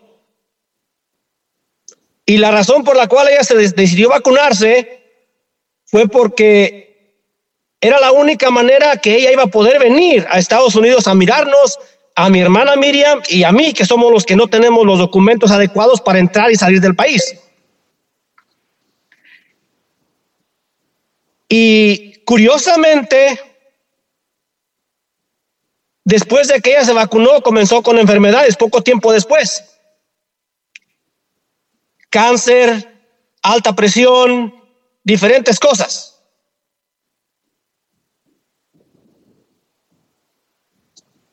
A ver, hermano José, creo que me le puso en mute, no lo escucho. Y entonces sí, sí, te escucho. hay, hay mucha gente que de repente derrame cerebral, ataque al corazón. Hay mucha gente que está cayendo por una u otra enfermedad. Y curiosamente yo le pregunté a, una prima porque su mamá también tuvo un derrame cerebral. Y le digo, bueno, pero si mi tía caminaba bien, andaba bien, andaba caminando, todo estaba bien, ¿tú qué piensas que pasó? Dice, pues yo no sé, dice, pero yo le echo la culpa a las vacunas. La gente se está dando cuenta, el que se quiere dar cuenta. El que no va a seguir con los ojos vendados, así se los destape con una navaja a alguien más. Están trabajando desde nuestros niños. Mire, ayer tuve una experiencia aquí en mi casa. Está mi hijastra, tiene 24 años, estaba con su amiga, tiene 24 años, estaba con su hermano, tiene 30, y- 31 años, y llegaron de cierto restaurante de comida rápida, trajeron comida, estaban en el cuarto, tenían la puerta abierta, estaban mirando una película y yo no había puesto atención, se llevaron a mi hija de nueve años, allí estaba con ellos en el cuarto. Entonces yo volteo y me quedo por un instante mirando a ver qué película estaban viendo y estaban viendo Barbie. En ese momento yo dije, no, no, no, no, no, aquí estamos mal. Llamo yo a mi hija de nueve años, le digo, mi niña, lo siento, pero no puedes ver la película. No puedes ver esa película, mi amor. Y ella se le derraman sus ojos grandes, llenos de agua, así, y a mí mi corazón se, se me mueve. Sí. Le digo, mi corazón, lo siento, pero no la puedes ver, mija, no es saludable para ti. Y su respuesta dice, esta es una película sana, solamente está viendo la realidad de nuestro mundo. Dice nuestra, nuestro, nuestra, ¿cómo dijo ella? Nuestro mundo real.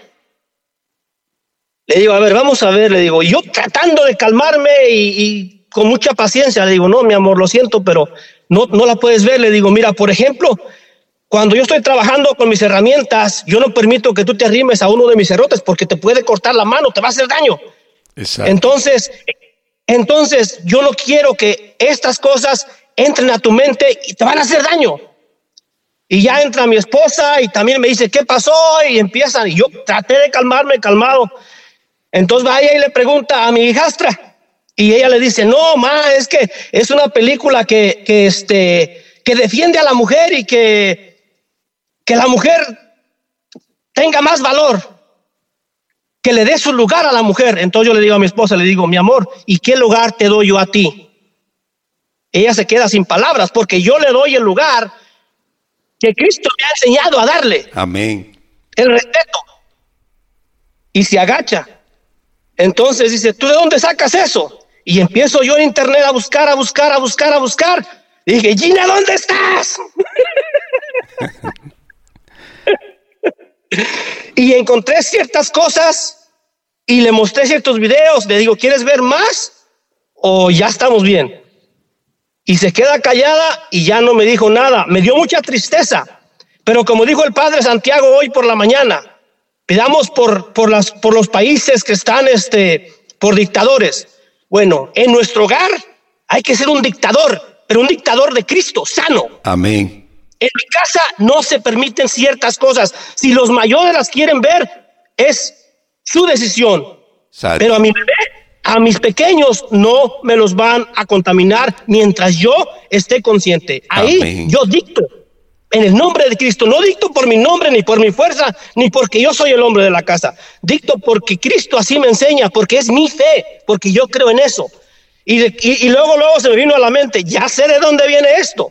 ¿Se acuerda que le comenté yo ayer? Viene 15 de junio. Bueno, el otro ya está empezando a trabajar, a meter cosas. Exacto, por la bendición que Pero en el viene. nombre del Señor, todo va a caminar. Todo va a caminar. Va a llegar esa fecha. Vamos a pasar. Y vamos a llegar bien, primeramente, Dios. En el nombre poderoso de Cristo Jesús. En el nombre de Cristo Jesús, obviamente, no olvidando que nuestra madre hay que pedir que interceda por nosotros, porque solos no podemos. Qué hermoso, qué hermoso. Sí, estoy seguro que será muy emocionante para ti tu matrimonio sacramental y vamos a seguir orando para que cualquier obstáculo que, con el que el enemigo quiera eh, pues suspender esta vez esa boda hermosa que vamos a compartir pues quede a los pies de Cristo Jesús. Amén. Amén, amén.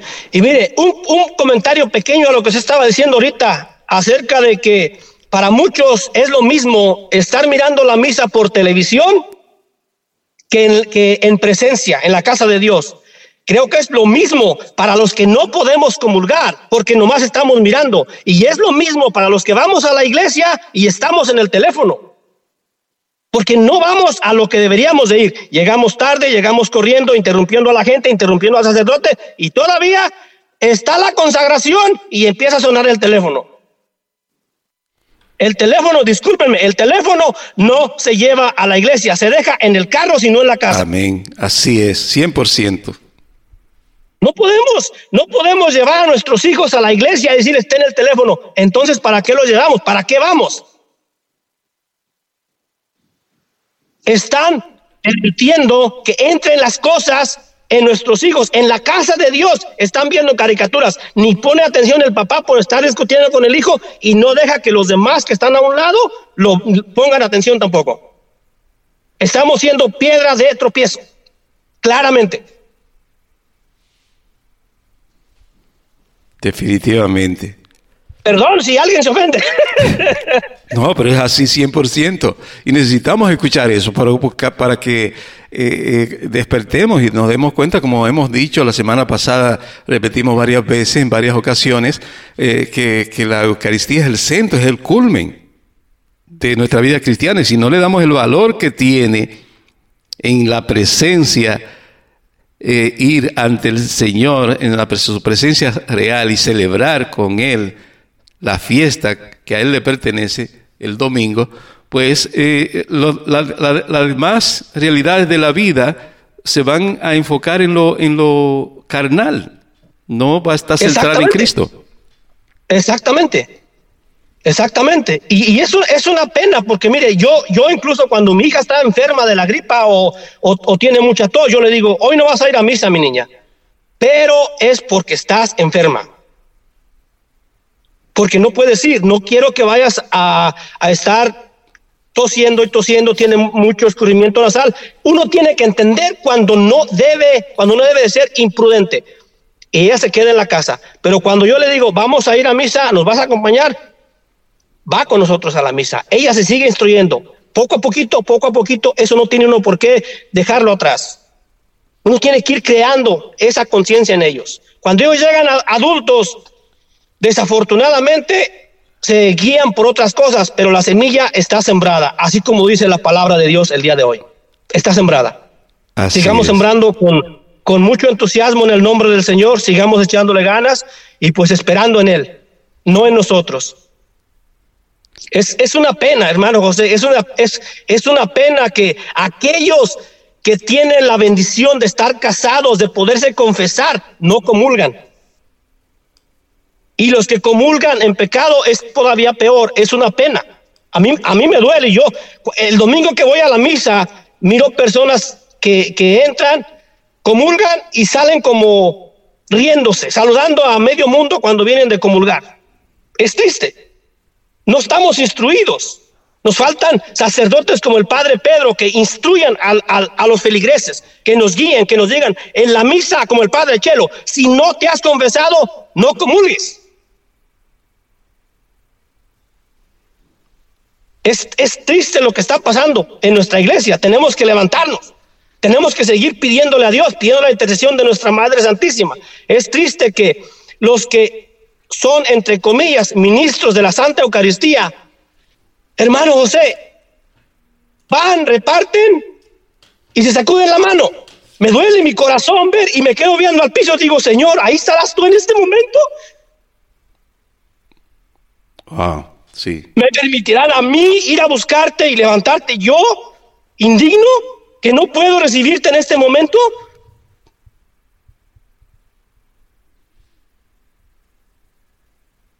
Hagamos conciencia para todos aquellos que se acercan a recibir en la mano. ¿Acaso su mano está lo suficientemente pura? Quizás piensan que se las lavaron. Sacan el dinero, entiendan, sacan el dinero de su bolsa para dar la ofrenda. Ese dinero, ¿cuánta bacteria trae? Y aún así se lo echan a la boca. No toquen la Eucaristía, no toquen al Señor con eso. Por favor. Es un dolor que siento porque yo no lo puedo recibir en este momento. Espero ese día, deseo ese día. Y espero que me permitan hincarme y recibirlo de rodillas. Porque cuando uno hace su primera comunión, la hace de rodillas. Cuando uno se casa, es de rodillas. Entonces, ¿por qué después dice no de rodillas?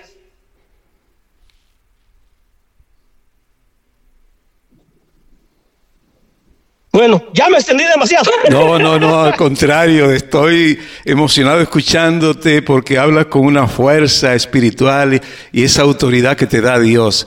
Y el Señor te va a seguir fortaleciendo y ahora más, bueno, ¿verdad? Viviendo en tu hogar, eh, eh, consagrado a Dios formalmente a través del, del matrimonio sacramental. De manera que gracias por esta llamada, por esta intervención que ha sido tan fructífera y rica en, en muchos, en muchos niveles. Te agradezco y espero que, aunque no es la, la, la primera vez que ya ha estado otra vez con nosotros, que no te nos pierda eh, por tanto tiempo. Mire, eh, desafortunadamente han cambiado circunstancias en el, en el trabajo. Ya tengo más compañeros, tengo, cambiamos de, cam- cambió de dueño la empresa, son diferentes responsabilidades. Ahorita estoy en la casa por la nieve eh, estoy, me dieron un sistema para, para estudiar, pero ni siquiera me metí. Dije, primero voy a llamarle al hermano José. Qué bueno. Y aquí estamos. Entonces, ahorita, en cuanto termine, voy a colgar, voy a salirme y voy a intentar meterme al sistema y a estudiar un rato porque también es una responsabilidad. Pero claro que sí, estamos en contacto. Siempre, siempre está. María Evangelizadora es parte de mi vida, parte de mi vida, parte de mi corazón, un gra- una gran, si no la principal parte de mi crecimiento espiritual, lo cual siento que me falta muchísimo, pero ahí, ahí vamos eh, usted nos enseña muchas cosas. Dijo en Navidad, ¿por qué no regalarle algo al Señor? Y yo le he regalado ciertas cosas que, que me afectaban espiritualmente. Se las he regalado, ¿por qué? Porque cuando usted regala algo, ya no puede quitar ese regalo, ya no lo puede recoger. Entonces dije, Señor, te regalo estas debilidades, te regalo estas actitudes, te regalo esta forma de ser, tómala, es tuya. Y Él está trabajando, Él las ha tomado y ahí vamos, ahí vamos. Gloria a Dios. Gracias Eduardo, poderosa, poderosa tu intervención y sé que has tocado con tus palabras a muchas personas y también ha abierto los ojos, ¿verdad? Para el amor a la Eucaristía, para defender a tus hijos, para eh, tomar conciencia en este tiempo y obedecer más a Dios que a los hombres. Gracias y que Dios te bendiga. Esperamos siempre tu participación con nosotros. Toda la gloria para el Señor. Gina, necesito un consejito. Ayudita, por favor, si estás escuchando. Acerca de Barbie. En contacto, en contacto eh, contigo. Muchas, muchas bendiciones, hermano José. ¿Tiene el número? por su tiempo. ¿Tiene el número de Gina? No, no lo tengo. No Ah, lo pues te, tengo. lo, te lo voy a enviar, sí, para que así te ayude también a discernir qué decirle a tus hijas y a tu esposa sobre esa película y otras que andan por ahí que son un Claro peligro público para los niños. Público, son Público. descarado, descarado. Arrancar Descarado. eh, eh, eh, Disney Plus de, de los sistemas de sus casas, arrancar Netflix, que ni siquiera eh, el, el logo aparezca ahí en el hogar y otras otros sistemas, verdad de verdad de televisión y de, de cable que realmente hacen más daño más, más daño que bien y, y hay que cuidar Sí. hay que cuidar a nuestros hijos porque sí. son una responsabilidad que no, no el- ni el Estado ni la sociedad nos ha dado. ¿Quién nos ha dado esa responsabilidad? Cristo, Amén. Cristo. ujú. Y ahí es Cristo. que hay que responderle, ¿verdad? Eh, con fidelidad, sabiendo eh, ser buenos padres que así como tú se plantan y defienden eh, el ambiente de- de- del hogar y, y donde quiera que van, porque hay que defenderlo también en- en- del ambiente de la escuela que está tan peligroso, ¿verdad? Como cualquier Claro. otro, lamentablemente. Gracias, Eduardo. Un abrazo, te queremos mucho y nos vemos pronto, si Dios quiere, por allá, por Oregón. Si Dios quiere, hermano, que pase un excelente día. Adiós.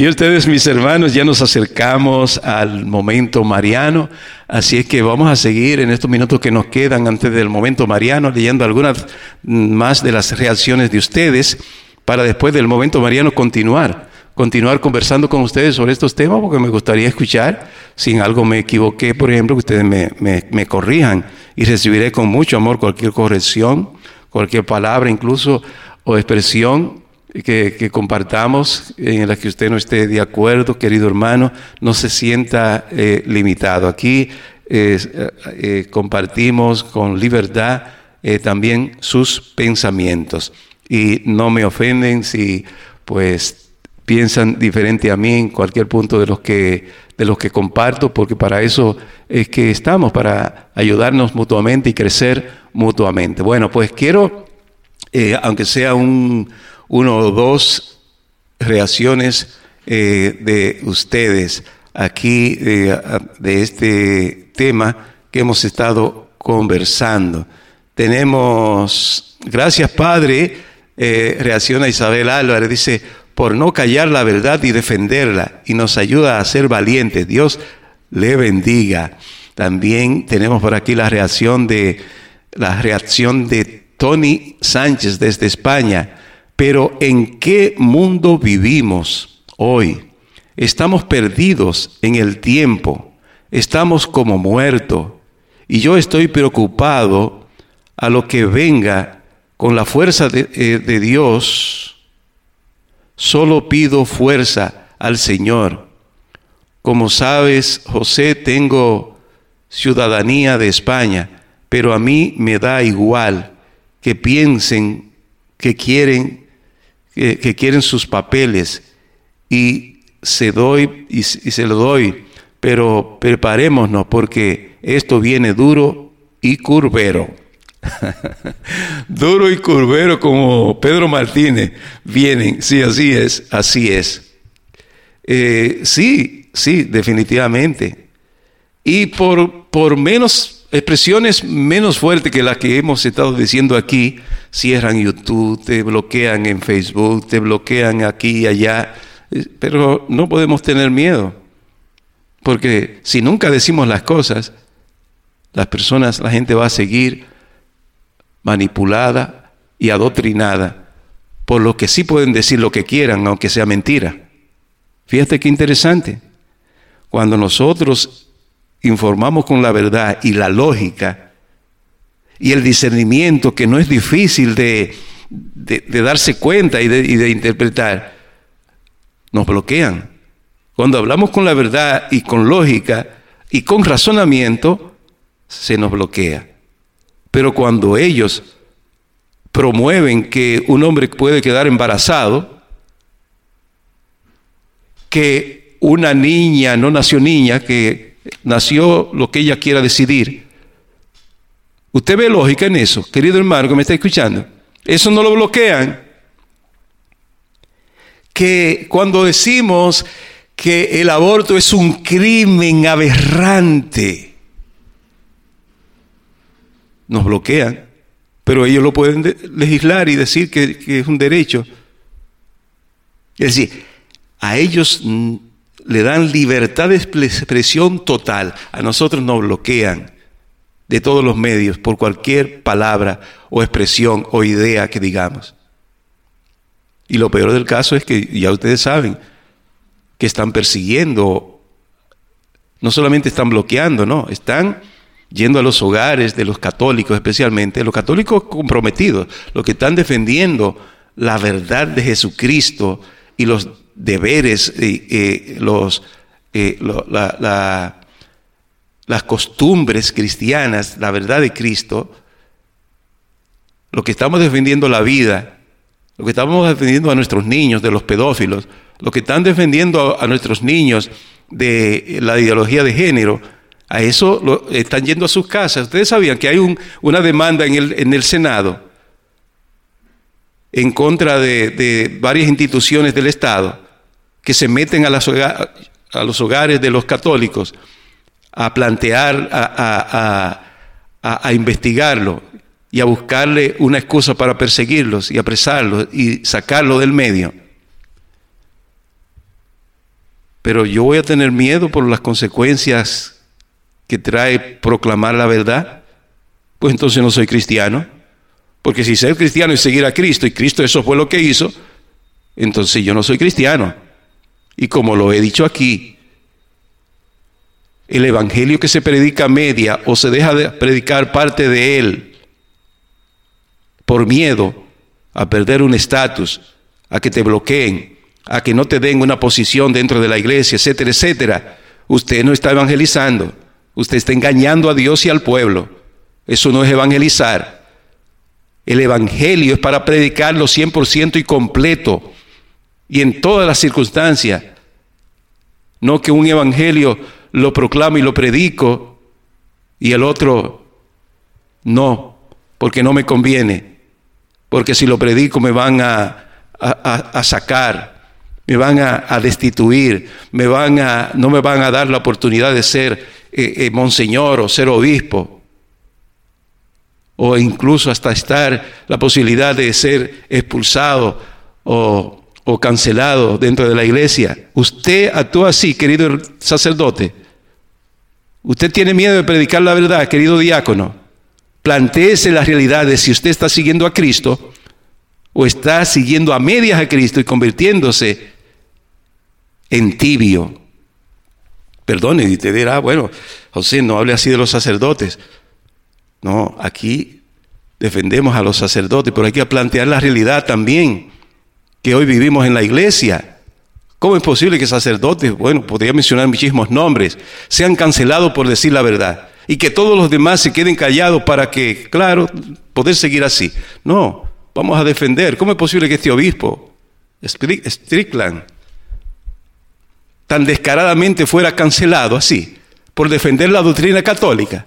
Y que todos los demás obispos sigan calladitos ahí tranquilos y no lo defiendan y digan, no, también yo estoy de acuerdo con él. No, no, estoy de acuerdo con, eh, seguir flojando la predicación. Ya no se puede hablar de, eh, en contra de la homosexualidad. Al contrario, hay que bendecirla. Cuidado con hablar en contra del aborto. Cuidado, porque hay que unirse al plan de despoblación del 2030. No. Como iglesia tenemos también que despertar, no solamente como sociedad, también como iglesia. Necesitamos pedir a nuestros sacerdotes que despierten que comiencen a tener el coraje de un verdadero seguidor de Jesucristo al estilo de los apóstoles. Necesitamos verdaderos apóstoles, santos y verdaderos sacerdotes que no le, entienden, le, tienen miedo al mundo, ni andan buscando privilegios dentro de la iglesia y, que estos privilegios, para poder alcanzarlos, les cierren la boca. Hermano, yo no estoy hablando cosas en el aire, no, estoy hablando de, de lo que me han planteado a mí. Hay dioses, hay una diócesis específica que conozco que a los sacerdotes les ha prohibido hablar en contra de la homosexualidad.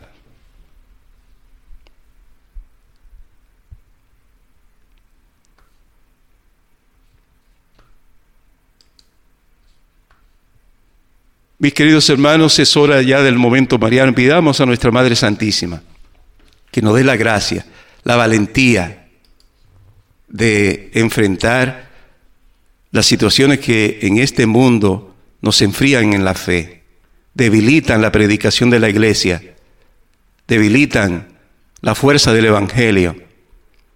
Pidamos a nuestra Madre que nos ayude a ser más fieles a Cristo Jesús, su Hijo, como lo fue ella al Padre. Nos unimos a nuestro querido Pepito en este momento Mariano pidiendo por todas sus intenciones. Disculpen los que han enviado sus comentarios, manténganlo ahí, no lo borren, que seguiremos conversando con ustedes después del momento Mariano. Tú eres para mí el más grande ejemplo de santidad,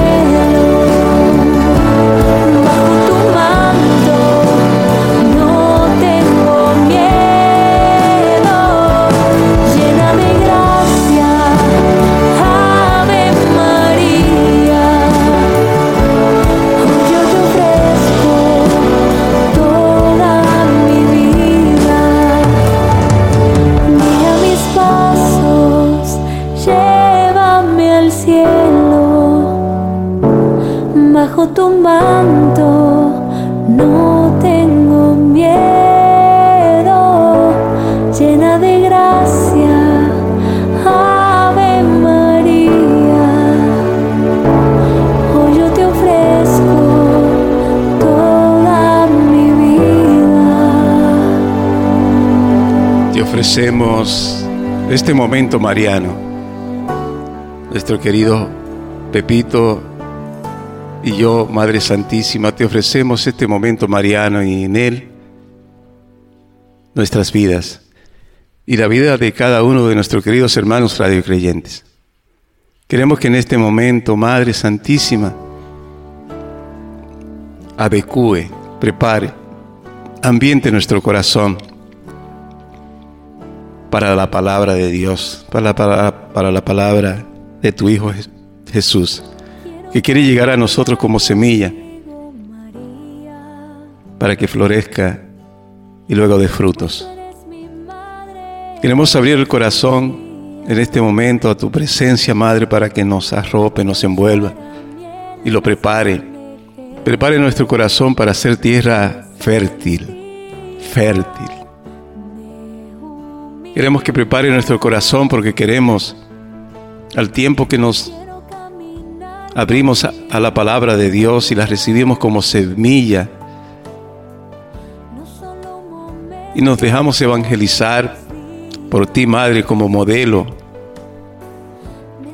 de cristiano. Queremos también llevar tu palabra. Queremos también evangelizar.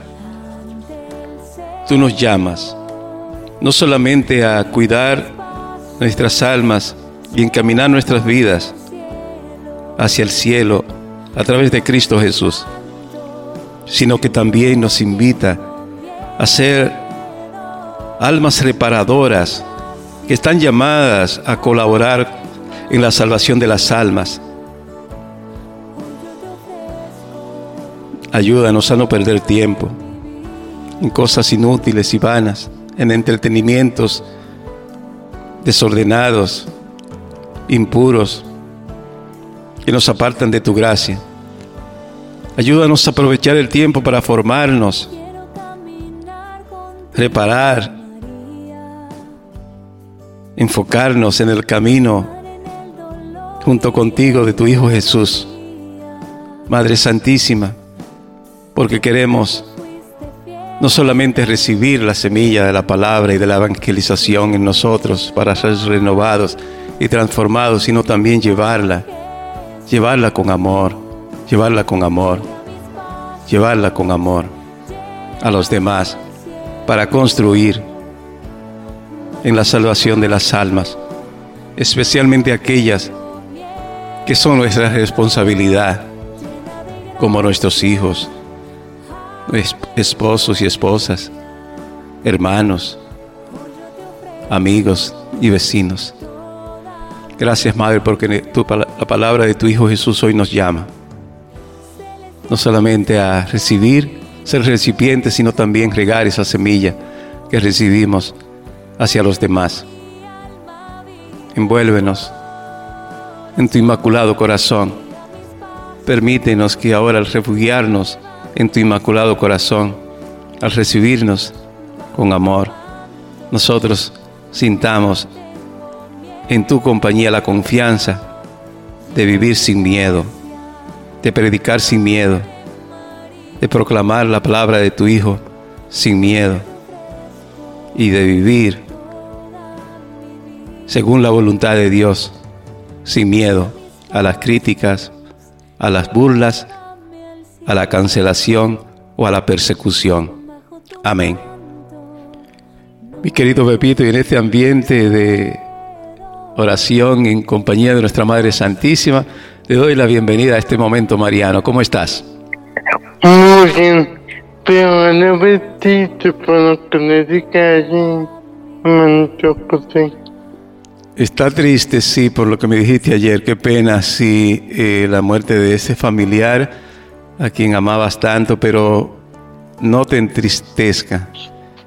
Pide a Dios que por su misericordia lo acoja en su reino y allí tenga la paz eterna y tú paz también en tu corazón sabiendo de que por la misericordia de Dios Él descansa en paz. Amén. Pues Pepito, eh, te invito a presentar tu intención en este momento para que ofrezcamos a nuestra Madre el Ángelus ¿Cuál es tu intención para hoy?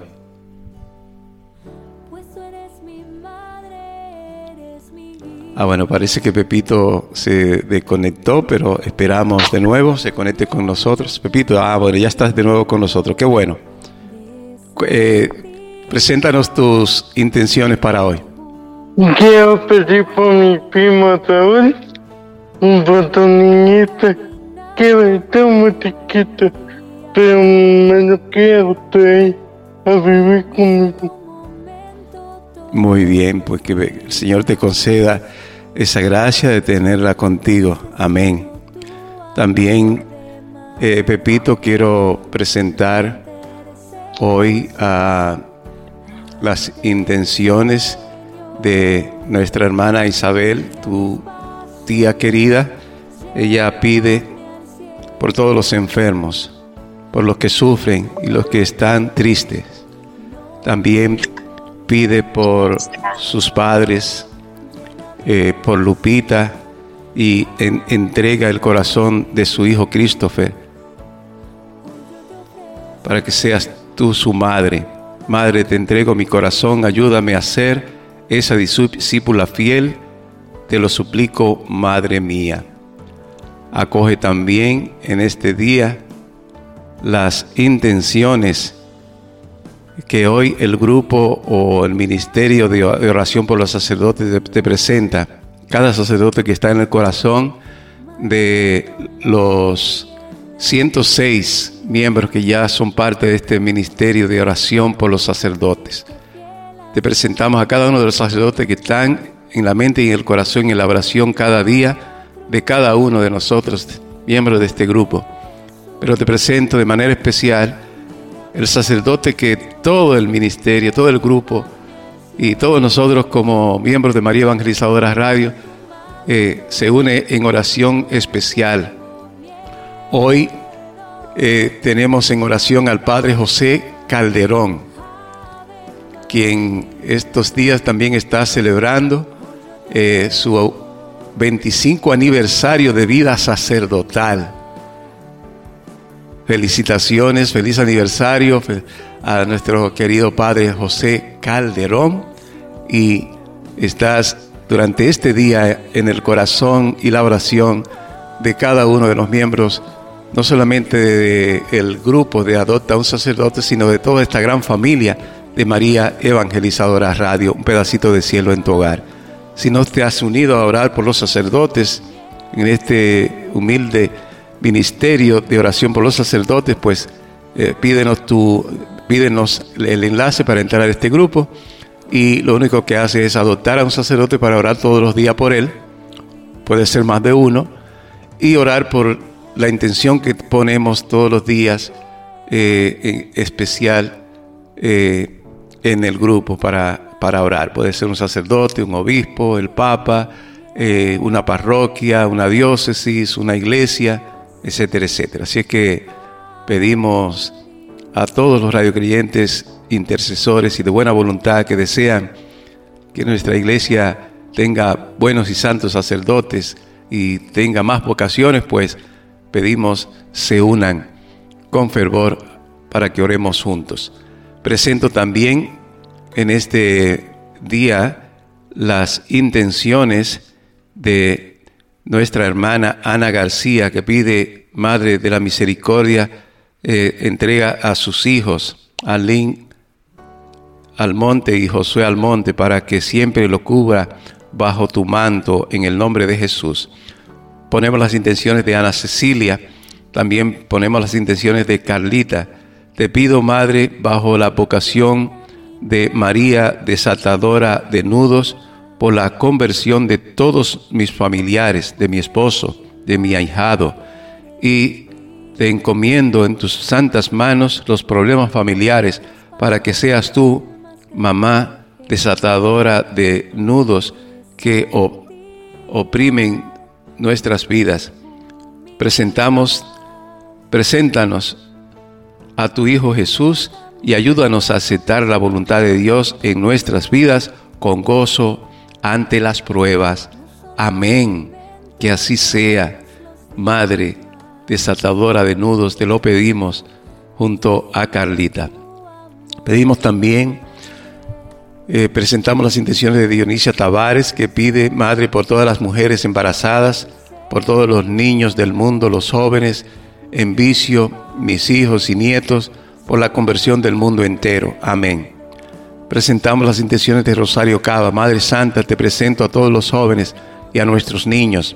Cúbrelo con tu santo manto de tanta maldad y perversión que hay en el mundo, también por la paz del mundo. Presentamos también a Lupita Álvarez. Hermano José, buenas tardes. El domingo fui a misa y me dio tristeza lo que dijo el sacerdote. Dijo que él que el no ir a misa los domingos era un pecado, no era una falta que no era una falta grave. Pedimos por ese sacerdote, querida Lupita, la ponemos, lo ponemos ahora en el corazón inmaculado de María Santísima. Bendícelo, Madre Santísima, y dale la sabiduría, el discernimiento para proclamar tu palabra y tus mandamientos y normas y doctrina de la iglesia correctamente. Bendito sea el Señor. Y bueno, muchas otras intenciones, todas las que están escritas y las que están en sus corazones, la presentamos a nuestra Madre Santísima junto también a la que nuestra querida Wendy Tavares pues nos va a presentar también, ya que se une con nosotros y la saludamos con cariño y le damos la bienvenida. Muy buenos días. Hola, mi Pepito. Bueno, vamos a presentar a nuestra Madre Santísima. Eh, madre, pues te presento primeramente a todos los enfermos, pero también te voy a presentar muy especial a, a bebé Emma, que ayer la mamá nos estaba contando que la de- le encontraron que tenía el síndrome de Nona, un síndrome que, pero en el nombre de Jesús sabemos que que no es así. Y, y le presento a la madre, a la bebé y a todos los niños que están en la misma situación de la niña, ¿no? Y, y también a todos los enfermos de cáncer, se la presentamos a nuestra Madre Santísima. Le presentamos a la Madre también a todos los los que están en necesidad, los que no tienen trabajo, a esos enfermos que están en esos pueblitos que no alcanzan, no pueden alcanzar una medicina para que nuestra Madre a través de nuestro Señor Jesús y su intercesión interceda por cada uno de ellos. También le pido a Madre por mi salud, la salud de mi esposo. Y también le pido en especial por esa tristeza que tiene mi, mi Pepito, para que tu Madre Santísima lo arrope con tu santo manto. Te pido, Madre, también por el hermanito José, Mamá Rosa, y por cada uno de los rayos creyentes que no han puesto su, su necesidad en este chat, para que nuestra Madre interceda, ella que junto a su Hijo conoce la necesidad de cada uno de nosotros. Te lo pedimos, Madre Santísima. Amén. Y con esta devoción y fe en la poderosa intercesión de nuestra Madre Santísima, le ofrecemos el ángelus para que ofreciéndonos nosotros con él, ella, que no se deja ganar en generosidad, se entregue totalmente a nosotros, atrayendo también con ellas todas las bendiciones de las cuales ella es mediadora, porque ella es mediadora de todas las gracias que hay en, en el cielo para cada uno de nosotros. Adelante, Wendy y querido Pepito. En el nombre del Padre, del Hijo, Espíritu Santo, el ángel del Señor anunció a María. Popolare casi nell'Espíritu Santo. Dios te salve María, llena de gracia, el Señor es contigo. Bendita tú eres entre todas las mujeres y bendito es el fruto de tu vientre Jesús. Tanto Maria Madre de Due non mortinote, amo. He aquí la esclava del Señor. Hágate mite con tu palabra, Madre Santísima María. Dios te salve María, llena de gracia, el Señor es contigo. Bendita tú eres entre todas las mujeres y bendito es el fruto de tu vientre Jesús. Santa María, Madre de amante notte, alla pane piccolo tuo El benigno perpetuo catitote, no me luego no apunde, amén. Y el verbo de Dios se hizo carne.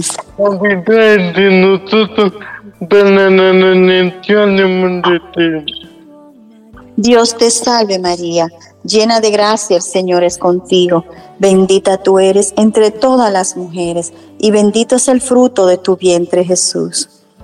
Santa Mamita María, De Dios, Madre nota, a la palabra y peccatoribus, luego no la muerte noche, responde, amén.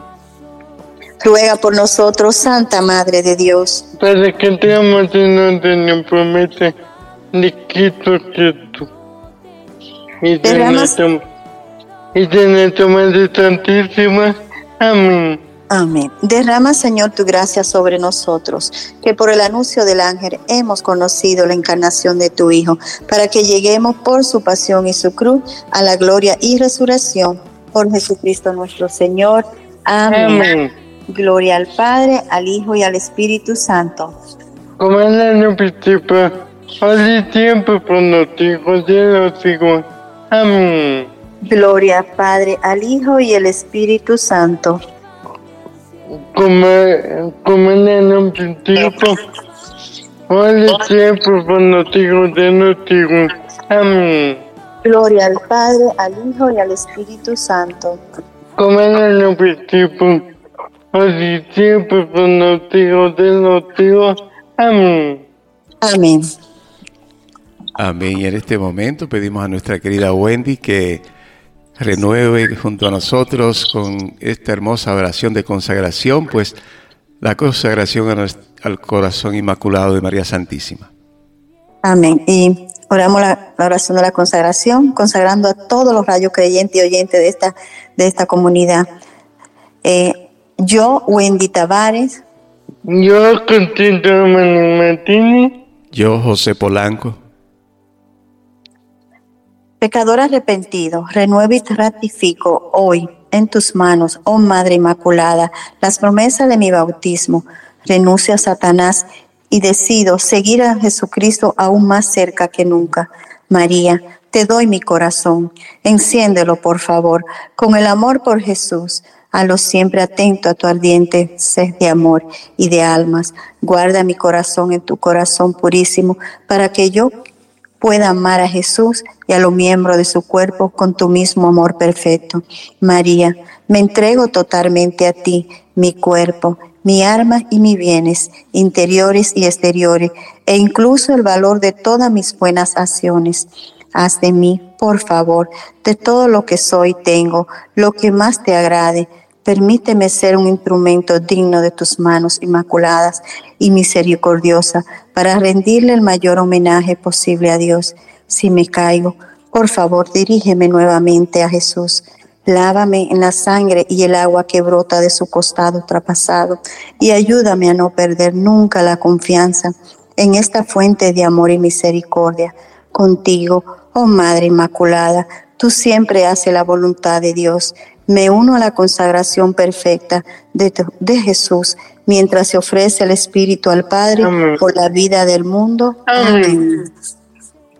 Mira que Wendy, te voy a dar un consejo antes de iniciar la oración a tu mirada Fíjate que me pasó, me atacó el enemigo y me tiene castigado mi abuelita y por eso no me iba a conectar, pero mi hermanito José me quiere muchísimo y él no iba a permitir que me la quitaran, ¿sabes? Así mismo es, mi amor. Tú no puedes permitir que el enemigo, tú eres un niño de Dios y el Señor te ha dado muchas bendiciones. Y a través de ti muchas almas se están salvando por tu perseverancia, por la fe que tú tienes. Entonces ahora vamos a darle duro al enemigo con la oración de San Miguel, ¿verdad? Em- Tú la empiezas y nosotros escuchamos. San Miguel defiéndenos en la batalla, denos amparo contra la perversidad y así que del demonio. Yo fuimos yo perdimos su paciente. y tu piti perdóname de la tía con el poliqueco, sea concedido a los calipenos, a Satanás, a todo tu espíritu maligno que para la plenitud del alma. Amén. Amén, bendito y alabado sea el nombre de Cristo Jesús por su Madre Santísima que nos envuelve y nos acompaña. Y querido Pepito, cuando te sientas eh, atribulado, atacado por el enemigo, eh, a ti y, o a tu familia o algún familiar, pues siempre acudir a San Miguel Arcángel con esta oración y a nuestra Madre Santísima con un Ave María y gritar la jaculatoria Ave María Purísima, sin pecado Ave concebida. Sin pecado concebida. Ave María Purísima, Sin pecado concebida. Ave María Purísima, Sin pecado concebida. hija de y Ruega por nosotros. Así mismo, Pepito, y cuando eh, acudimos a nuestra Madre, ella atrae a nosotros quien nos fortalece, que es el Espíritu Santo. Entonces, eh, claro que también, ya cuando eh, después que pasamos esos momentos, entonces le dedicamos un tiempo más largo con el Santo Rosario, dándole gracias por su protección y esto trae paz al hogar, trae paz a- al corazón, trae paz, paz a la familia. Así que adelante, Pepito, siempre contamos contigo y sabemos que, como ha dicho nuestra querida Wendy, tú eres una pieza clave en esta gran familia para que cada día nos acerquemos más a Dios por tu perseverancia, por tu pureza, por tu entrega, por tu devoción, porque la manera devota y, y es admirable, tu manera devota de orar es admirable y, y nos atrae a nosotros también. Así que gracias Pepito, te queremos mucho y, y para adelante. Gracias por haber estado con nosotros hoy, como siempre. Que no te abuelito, porque ahorita acabas de venir, me va a castigar. Yo no quiero eso. No, ella no te va a castigar porque tú estás haciendo algo bueno. Estar aquí con nosotros, orando juntos a nuestra Madre Santísima es algo bueno. Así que gracias Pepito y también despedimos a Wendy con unas palabras. Estoy seguro que tiene un mensaje hermoso para todos nosotros en este día. Wendy, ¿cómo Bueno. Cuéntanos. Bueno, José, pues nada, quería que usted también me le dé la bienvenida a nuestra hermanita Dori, la mamá de la, de la bebé Emma, y decirle a ella también que esta es una familia, que aquí puede ella confiar, que nosotros todos oramos por uno por los otros y que tenga fe, porque ella es una niña de fe y que yo siempre he dicho que el Señor no le da carga a uno si no sabe que nosotros la vamos a llevar, porque Él no da esa, como dice, esa ametralladora para nosotros metrallar, ¿verdad, José? Y que esta es su familia. Y después yo quiero que usted me le ponga la cancioncita de bienvenida y que estamos muy contentas de que ella le haya dicho que sí en esta emisora, porque yo sé que ya ahora en adelante ella va a empezar a escucharla y va a sentir que realmente nosotros somos una familia y nada, José, eh, discúlpeme que, es que estoy trabajando y estaba escondida, pero me, delata- me delataron los perros. Entonces, entonces, pues quería decirle, pues nada, José, que muchas gracias por la oportunidad. Discúlpeme porque siempre vengo metiendo ahí, usted sabe. Y al hermanito que pasó a Junior, creo que, que siga, que eso va, como decimos los dominicanos, de ahí a ahí eso va. Que el enemigo no, nosotros no vamos a permitir que el enemigo interrumpa algo tan hermoso que el matrimonio, que así como él dice que él lo desea, así lo deseo yo. Y lo Te deseo refieres mucho a, a. Eduardo. A Eduardo, sí, el que, el que terminó de, el que habló con ustedes, Sí. entró a la emisora. Pues nada, que, que el Señor le bendiga y su familia y que, y que no, que nada, como dice la verdad, que nada te turbe, que nada te empande, porque el que tiene a Dios, pues la- ya la pelea está, ya le empezó la pelea y nosotros la vamos a terminar hasta que llegue en ese día tan hermoso que es recibir el cuerpo y la sangre de Cristo. Y me, me sentí tanto, José, en mi corazón, porque yo también anhelo y yo sé que el Señor como nos prepara cada uno diferente, nos permite que pasemos por situaciones diferentes, pero de la misma manera, Él no abre los caminos para llegar hacia Él. y que tenemos que, que abrazar nuestra cruz, ¿verdad? Porque son cruces diferentes, una más pequeña, una más grande y así, pero muchas veces no la queremos llevar.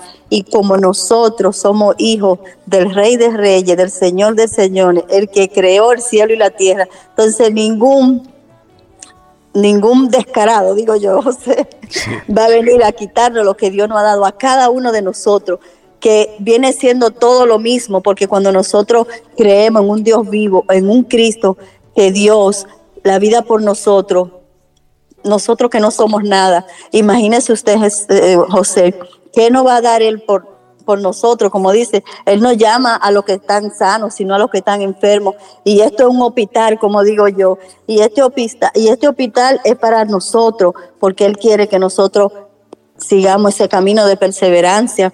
Y cualquier tristeza, cualquier desánimo, porque me ha pasado, José, he estado un tiempo desanimada, triste, pero no, mentira del diablo. Él cuando sabe que uno está en, esa, en ese camino, ¿no? Poniendo esa mirada y abrazando nuestra culpa. Él quiere quitarnos de la, la, vista, ¿verdad? Que nosotros nos distraigamos, pero no. Y nada, eh, José, gracias por, por permitirme estar aquí. Pepito sabe que te amo con todo mi corazón.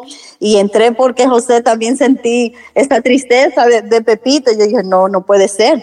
Él es un niño que nos da tanto a nosotros y, y, y que mamita María la va a ropar con su manto como a cada uno de los rayos creyentes. Y también, José, que no se le olvide la misión de Santo Domingo, que Mamá Rosa necesita ese techo, necesitamos, aunque sea un granito de cada uno, pues vamos a ver que vamos a hacer, se va a poder eh, construir ese techo que tanto lo anhela. No, no es para, para Mamá Rosa, no es para José ni para nosotros que, que estamos colaborando, sino para la necesidad de esos niños, de esos uh, los lo viejitos que Mamá Rosa ayuda por, por todo, ¿no? Y, y, que por favor aportemos, que quitemos un poquito de carga a Mamá Rosa, que, que Dios siempre nos va a dar el 100%, el 100%, ¿no? Él nunca nos da 50-50, sino usted le da un peso y el Señor le va a dar 100 porque eres así misericordioso y, bondadoso. Y nada, que el Señor le bendiga a todos, José, y, y, y discúlpeme que me entendí.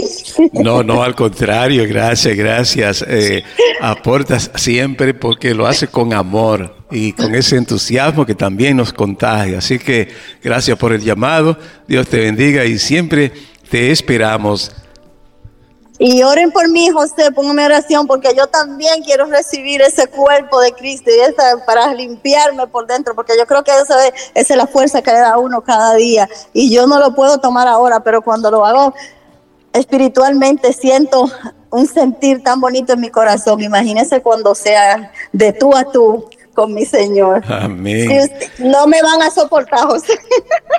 En ese retiro de parejas, ahí tú verás cómo el Señor va a tocar bueno, ese corazón y vendrá a tus pies.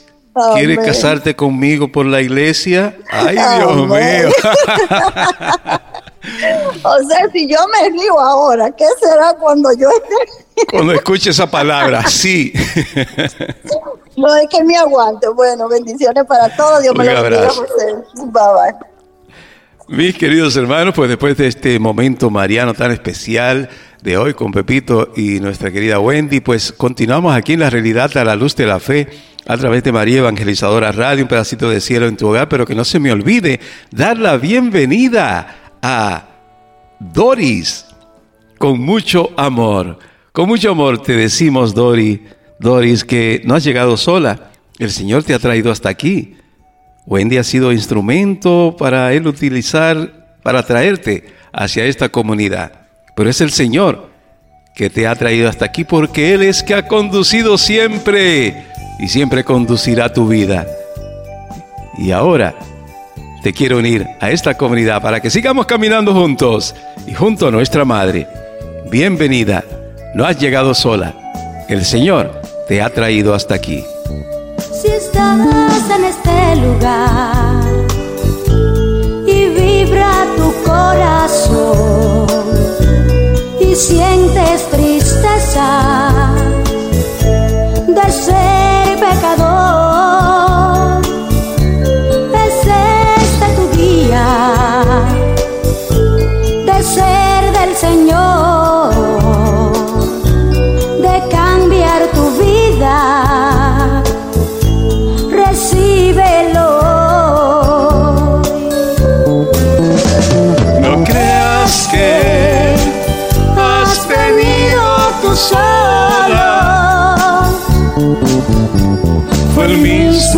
Dios que te trajo hasta aquí. No creas que, Doris, has venido tú sola.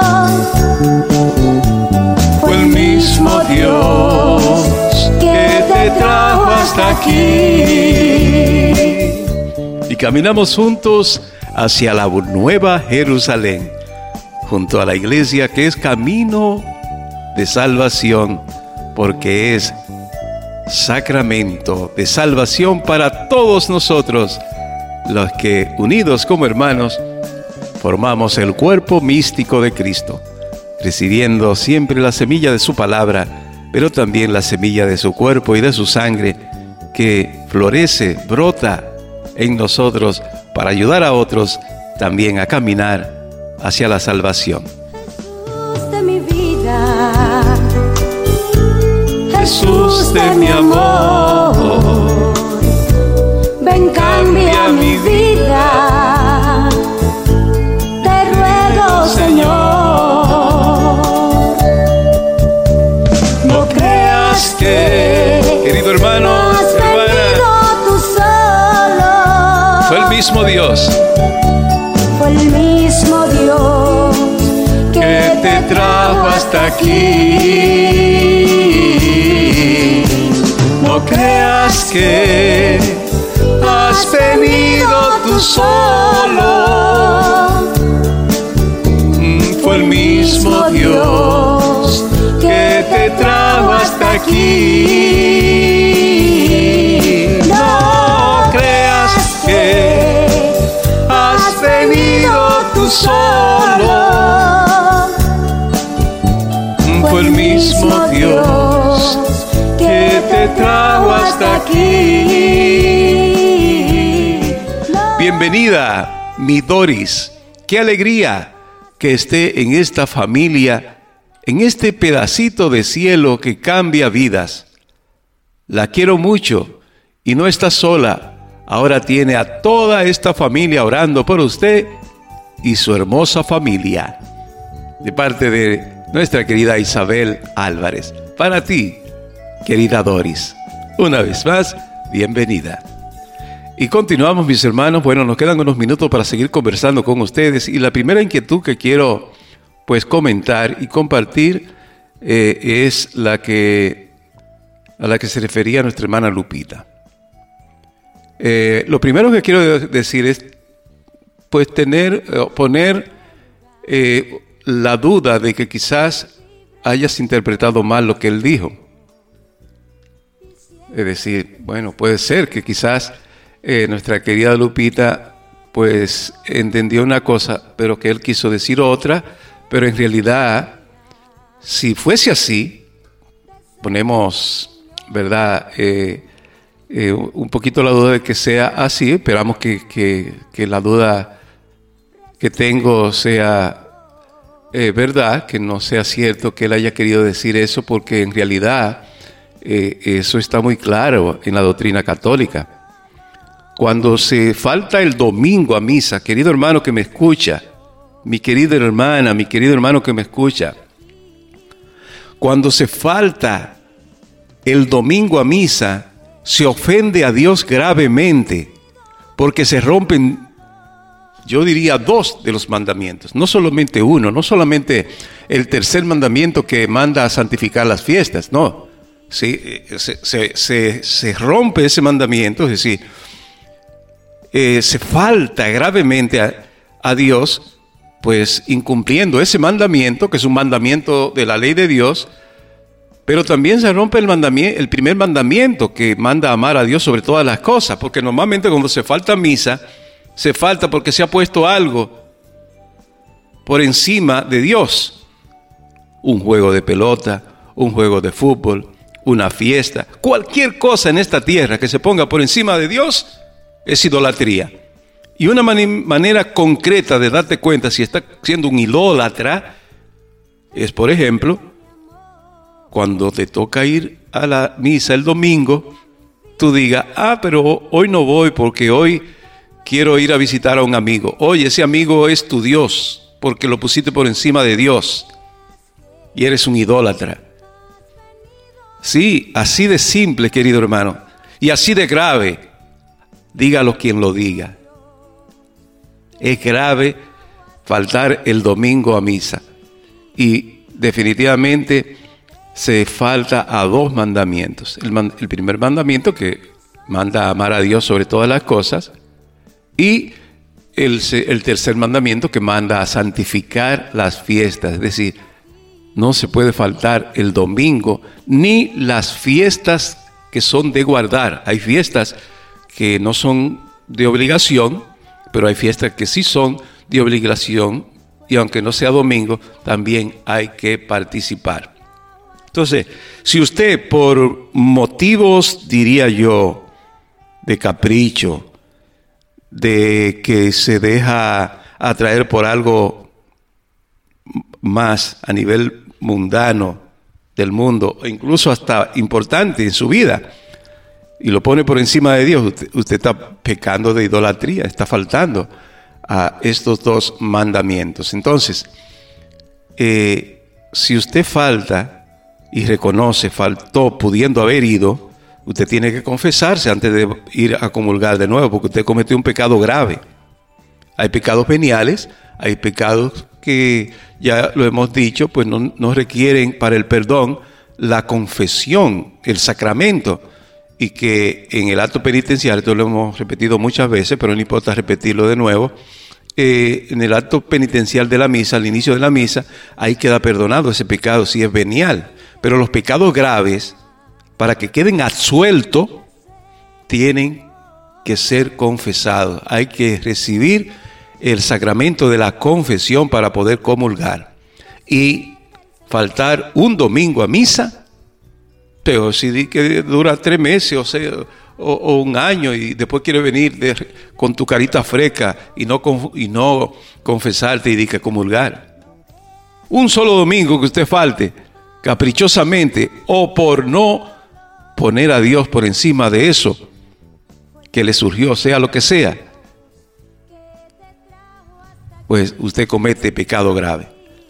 Ay, llegó la familia a la, a la casa y es hora de irse a la iglesia.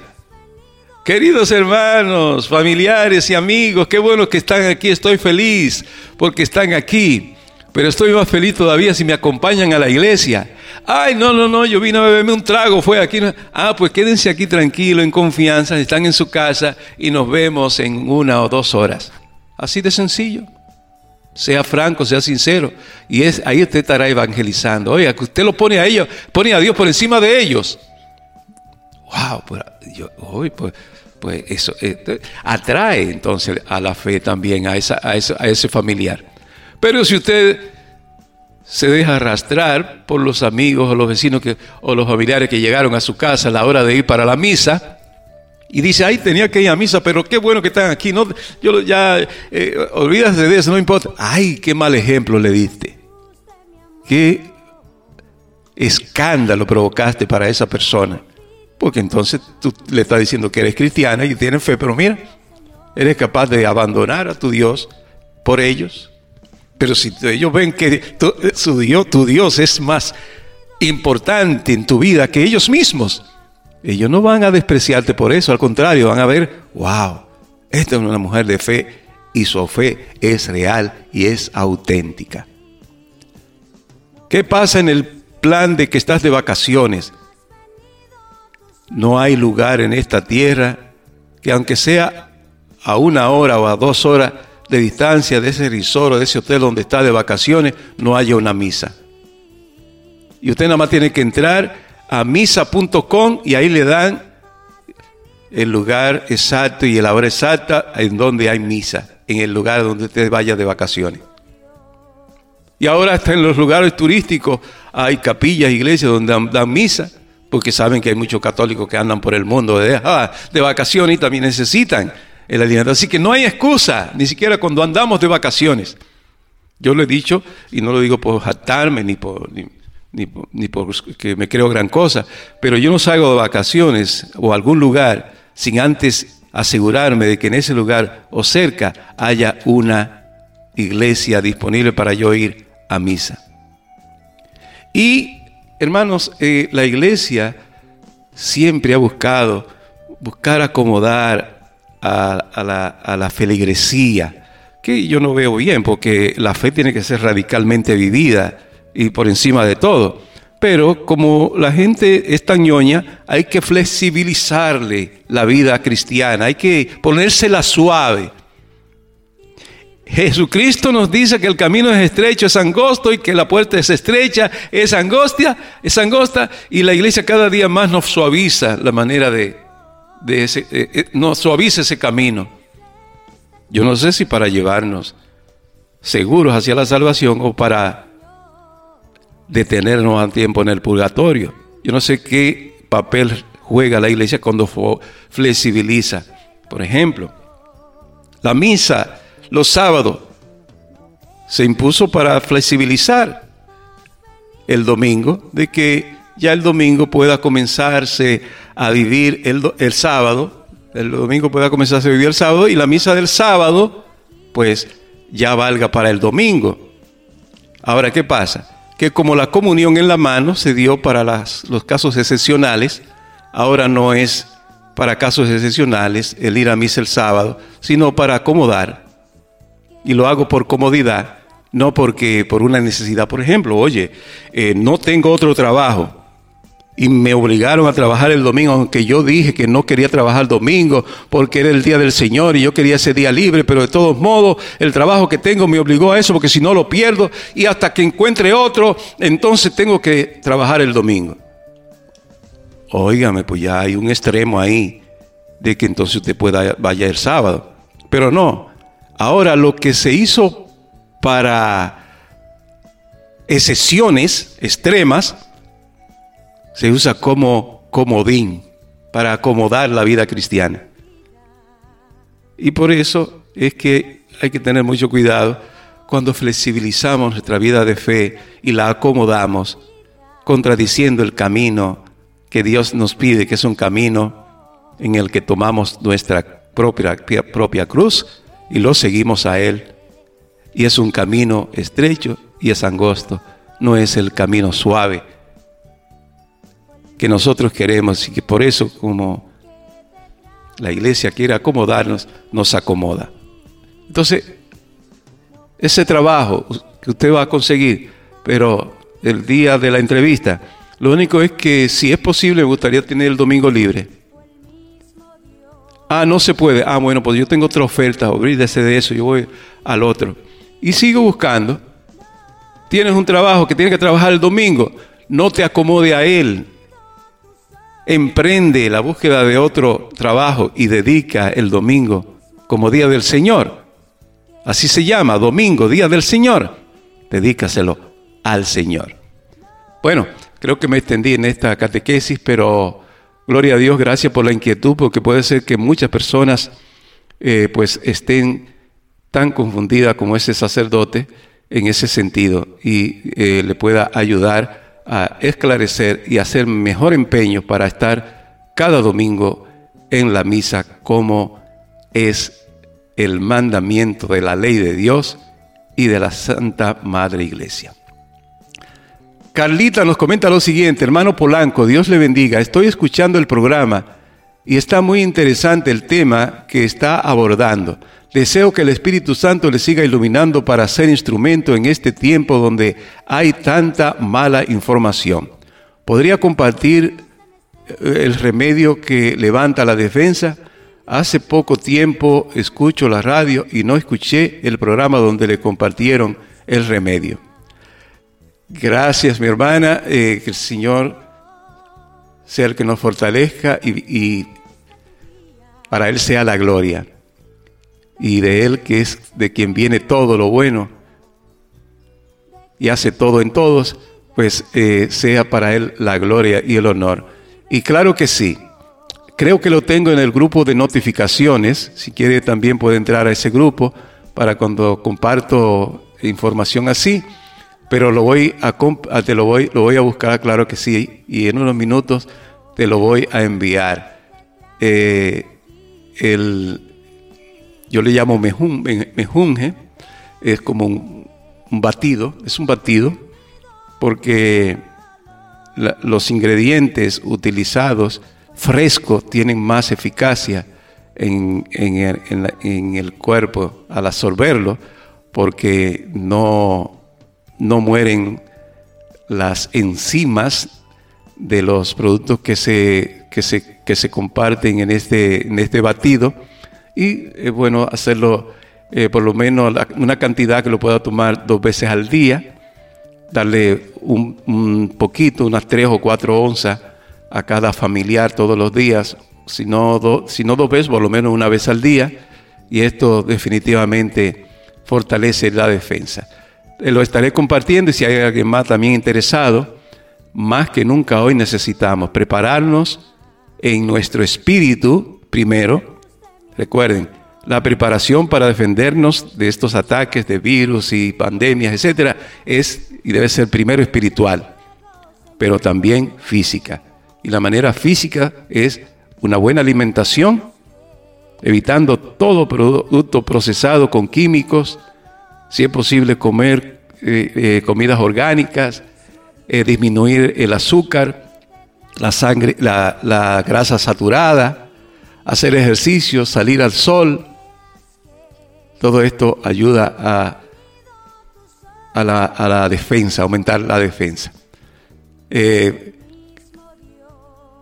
Carlita, si me olvido enviártelo, pues me, me recuerda en privado para enviártelo cuando termine aquí en el programa. Quiero compartir también, por aquí tenemos a, Arleni García, dice así es hermano José, cuando fui de vacaciones en agosto, el resort tenía una iglesia en Punta Cana. Ah, oh, gracias por confirmarlo, por si acaso alguien piensa que yo estaba inventándome eso. Pero es muy importante, asegúrese de tener una iglesia cerca cuando vas de vacaciones. Y si usted va a comprar una casa, tome en cuenta eso, que el lugar a donde esté la casa que usted mire para comprar, usted hace un search y dice, eh, eh, Iglesia Católica cerca de mí, ahí en Google, y le va a indicar. Si, si el área, la iglesia está demasiado lejos, hace un problema con usted, descarte esa, esa casa. Ah, pero tiene todo, todo lo que me gusta, es así, así, así. Oye, pero es lo primero que te tiene que gustar. Que la casa donde te, te ayude a acercarte a Dios para que vayas a la iglesia cuando tienes que ir. Bendiciones, hermano, dice un anónimo, José. Eh, lo que está platicando el hermano es muy cierto. Hace un mes y medio falleció una persona por derrame cerebral y la enfermera había comentado que fue por las vacunas y él se puso todas las vacunas, tal y como ellos les decían por su trabajo. Que Dios tenga misericordia y nos ampare y a seguir en oración por el mundo entero, no solo por el gobernador o el eh, gobierno. Bendiciones, hermano José. Gracias, hermana, eh, por, eh, por el testimonio que nos comparte. Bendito sea el Señor. Bueno, yo muchas veces me escucharon, los que escuchan la emisora hace años, durante todo ese tiempo de, pande- de pa- de pandemia, me escucharon decir que si yo tenía que irme debajo de un árbol sin vacunar, prefería vivir debajo de un árbol, perderlo todo y no vacunarme.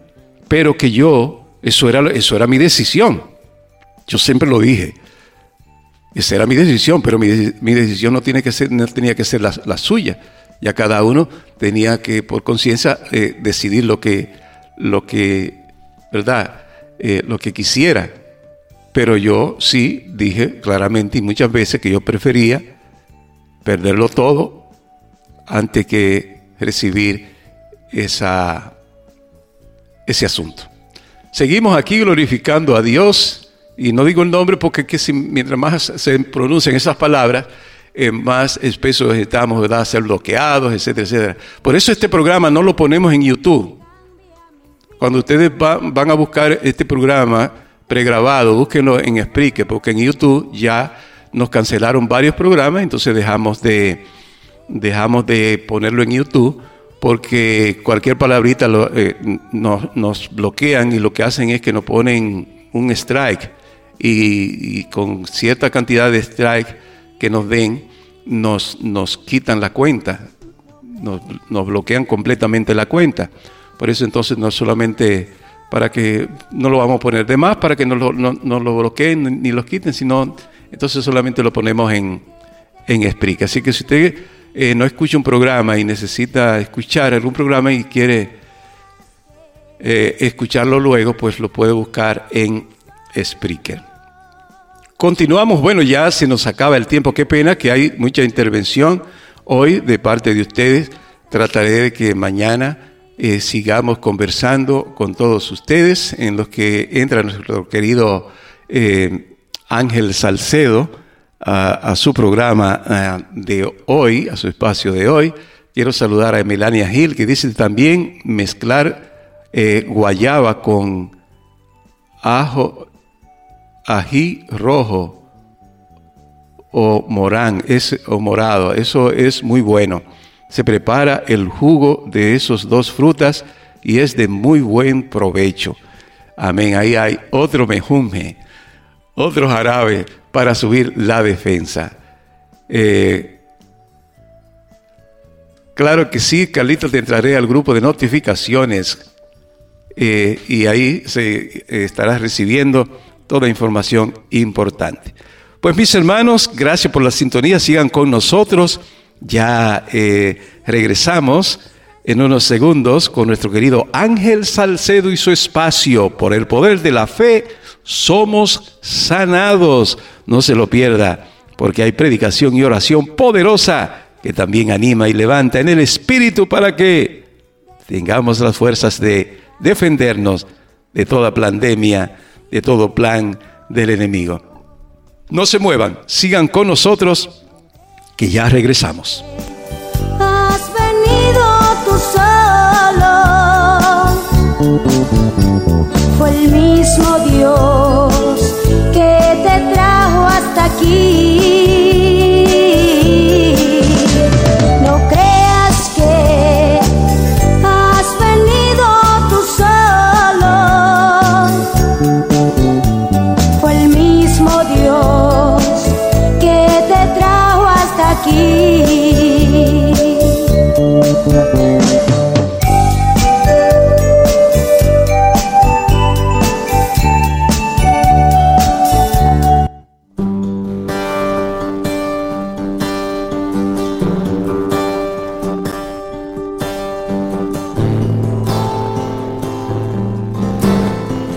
Y ya con nosotros para presentarnos su espacio, por el poder de la fe somos sanados, nuestro querido Ángel Salcedo. Esa tu presencia, Señor. Ahí en la Eucaristía está la prueba. Amén, amén. Bueno, muy buenas tardes, eh, queridos hermanos en Cristo. Una vez más, pues nos unimos en esta hora, en este espacio, eh, por la fe somos sanados. Siempre, bueno, voy a decir, buscando la respuesta de Dios en nuestra vida, que nos vaya guiando a- hacia su luz cada día y que Él vaya quitando todas las oscuridades que siempre quieren aprisionar nuestros corazones, ¿verdad? Nuestra familia, nuestra vida. Ah, es importante, sobre todo, bueno, abrir un espacio en nuestros corazones para sentir esa fortaleza de Dios que va inundando nuestra vida en el ámbito espiritual, personal. Ah, y sobre todo, bueno, yo, yo sé que cuando nosotros nos ponemos la frecuencia de Dios, el Señor va trabajando poco a poco en nuestra vida y vamos solucionando todos los problemas que hay, dificultades, ya sea con nuestra familia, nuestros hijos o nuestra pareja, porque al final el Señor nos da la victoria en nuestras batallas espirituales.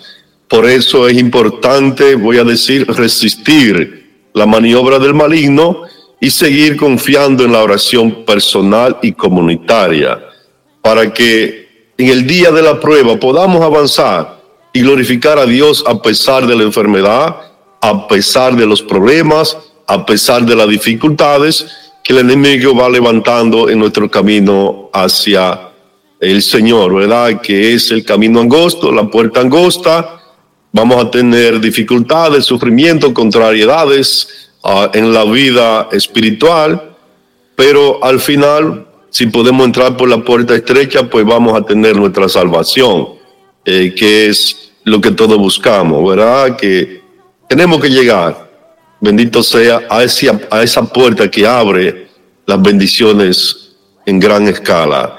Por eso, en este momento, pues, primeramente voy a, pedir la asistencia del Arcángel Miguel para que en este programa que vamos a hacer, bueno, nos asista grandemente eh, esa presencia del Arcángel Miguel, a nosotros y a, todas, a todos ustedes que se van conectando con nosotros y a aquellos que también escucharán los programas en la en las grabaciones eh, continuamente, ¿verdad? Entonces le pedimos a San Miguel Arcángel que nos defienda. San Miguel Arcángel, defiéndenos en la batalla. Sé nuestro amparo contra la perversidad y la acechanza del demonio. Reprímele, oh Dios, pedimos suplicante. Y tú, príncipe de la milicia celestial, arroja al infierno con el divino poder a Satanás y a los otros espíritus malignos que vagan por el mundo buscando la ruina y la perdición de las almas. Amén. San Miguel Arcángel, defiéndenos en la batalla. Bueno, vamos a hacer un gloria, gloria a Dios Padre, gloria a Dios Hijo y gloria a Dios Espíritu Santo en honor a la Santísima Trinidad.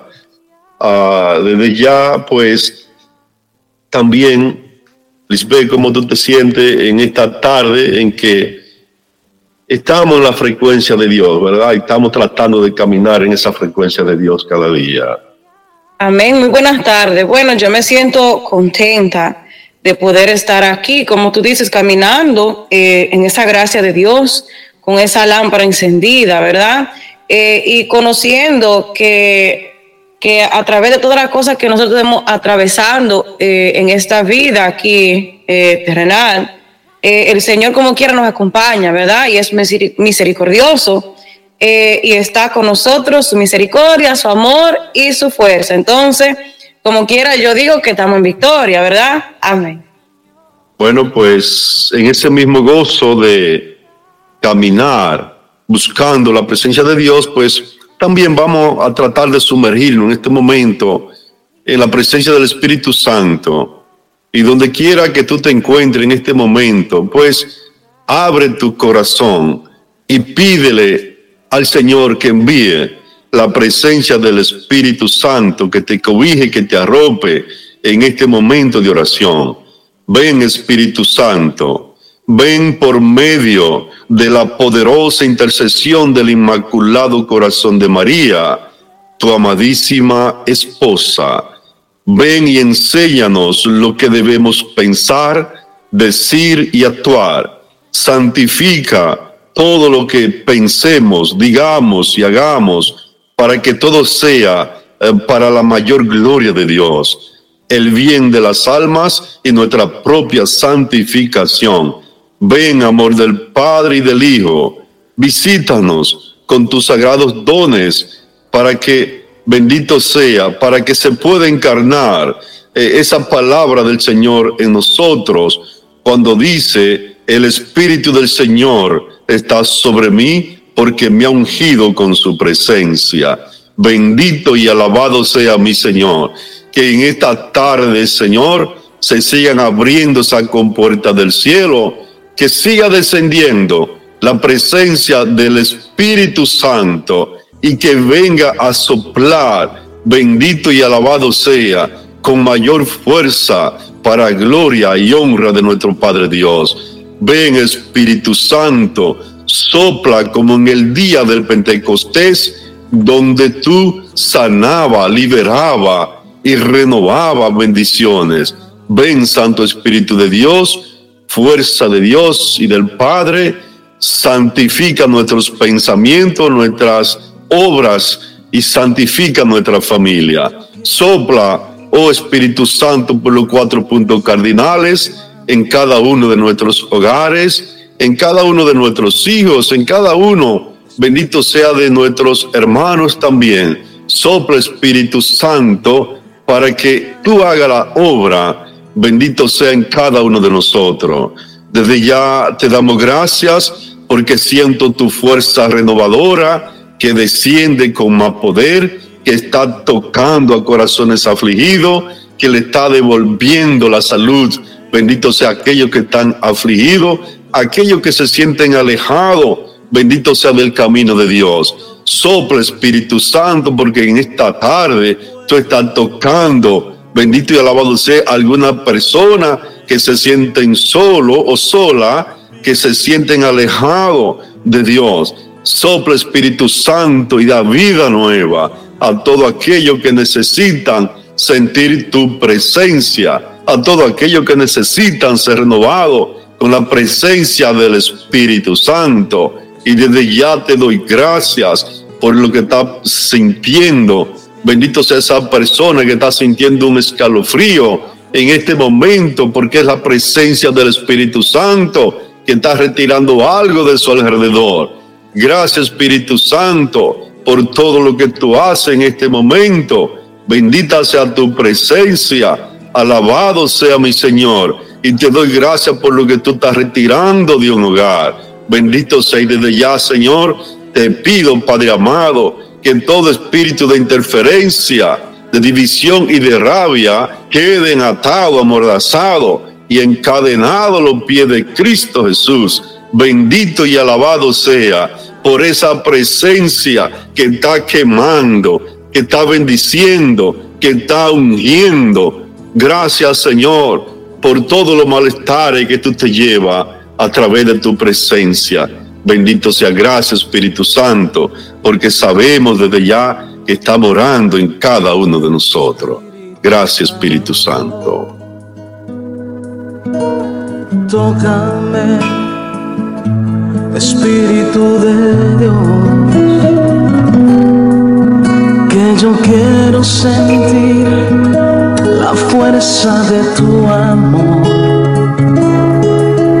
Ven y tócame, Espíritu de Dios.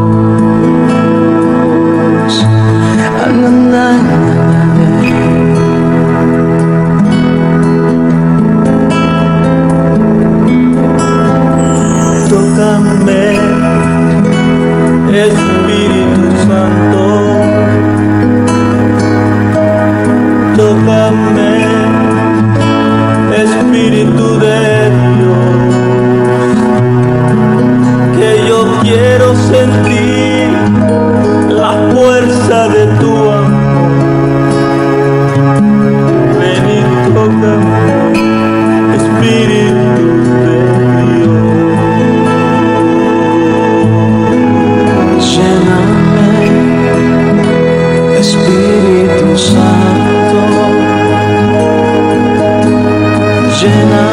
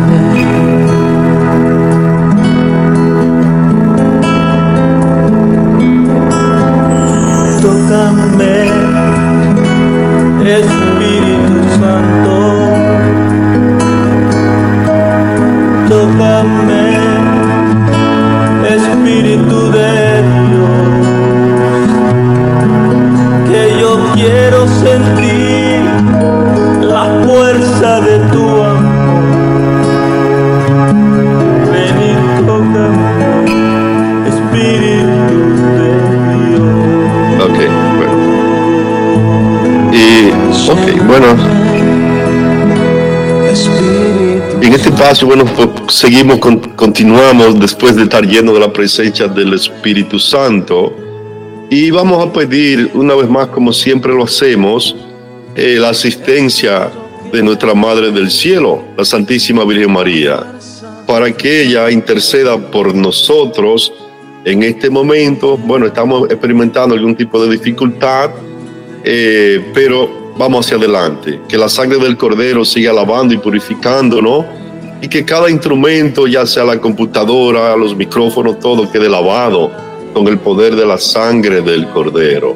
Desde ya, bueno, vamos a pedirle al Señor por cada petición de las personas eh, que han mandado a, pedir, personas que están enfermas, personas eh, que están atravesando por dificultades en sus hogares, que están pasando dificultades con sus hijos, algunas personas que tienen hijos con adicciones, para que también el Señor eh, en esta tarde vaya pasando a su mano de liberación en toda la familia y puedan palpar la gloria de Dios en sus vidas.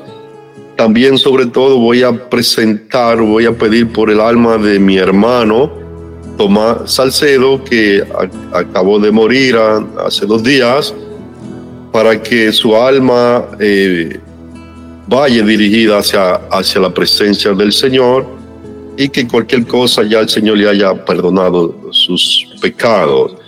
Eh, vamos a pedirle también al Señor por eh, la persona que han, eh, han pedido oración, pero sobre todo aquellos que están enfermos con enfermedades difíciles, para que se mueva la mano de Dios y también por las personas que están intercediendo por nosotros para que todo vaya saliendo bien y que sea para la gloria del Señor. El Espíritu va a presentar algo en este momento. Amén. Bueno, yo quiero también unirme a tus peticiones en este momento, como también las peticiones de todas las personas que nos están escuchando en este momento y que nos escucharán más adelante. Eh, y también quiero pedir de una forma muy particular por las personas que no tienen o no conocen eh, lo que es el temor de Dios. Las personas eh, que están pidiendo, porque están necesitando lo que es la conversión, y los que piden la conversión de sus seres queridos y de las demás personas que ellos conocen. Eh, y también quiero pedir también por las personas que tienen como un tipo de frialdad en el espíritu para las cosas de Dios, para que el Señor, a través de la Virgen María Santísima, los llene de su presencia y les brinde el auxilio en su situación. Amén. Padre nuestro que estás en el cielo, santificado sea tu nombre. Venga a nosotros tu reino. Hágase tu voluntad en la tierra como en el cielo. Danos hoy nuestro pan de cada día. Perdona nuestras ofensas, como también nosotros perdonamos a los que nos ofenden. No nos dejes caer en tentaciones, mas líbranos de todo mal. Amén. Dios te salve María, llena eres de gracia, el Señor es contigo. Bendita tú eres entre todas las mujeres y bendito es el fruto de tu vientre Jesús. Santa María, Madre de Dios, ruega por nosotros los pecadores, ahora y en la hora de nuestra muerte. Amén. Dios te salve María, llena eres de gracia, el Señor es contigo, bendita tú eres entre todas las mujeres, y bendito es el fruto de tu vientre, Jesús. Santa María, Madre de Dios, ruega por nosotros los pecadores, ahora y en la hora de nuestra muerte. Amén. Dios te salve María, llena eres de gracia, el Señor es contigo, bendita tú eres entre todas las mujeres, y bendito es el fruto de tu vientre, Jesús. Santa María, Madre de Dios, ruega por nosotros los pecadores, ahora y en la hora de nuestra muerte. Amén. Dios te salve María, llena eres de gracia, el Señor es contigo, bendita tú eres entre todas las mujeres, y bendito es el fruto de tu vientre, Jesús. Santa María, Madre de Dios, ruega por nosotros los pecadores, ahora y en la hora de nuestra muerte. Amén. Dios te salve María, llena eres de gracia, el Señor es contigo, bendita tú eres entre todas las mujeres, y bendito es el fruto de tu vientre, Jesús. Santa María, Madre de Dios, ruega por nosotros los pecadores, ahora y en la hora de nuestra muerte. Amén. Dios te salve María, llena eres de gracia, el Señor es contigo, bendita tú eres entre todas las mujeres, y bendito es el fruto de tu vientre, Jesús. Santa María, Madre de Dios, ruega por nosotros los pecadores, ahora y en la hora de nuestra muerte. Amén. Dios te salve María, llena eres de gracia, el Señor es contigo, bendita tú eres entre todas las mujeres, y bendito es el fruto de tu vientre, Jesús.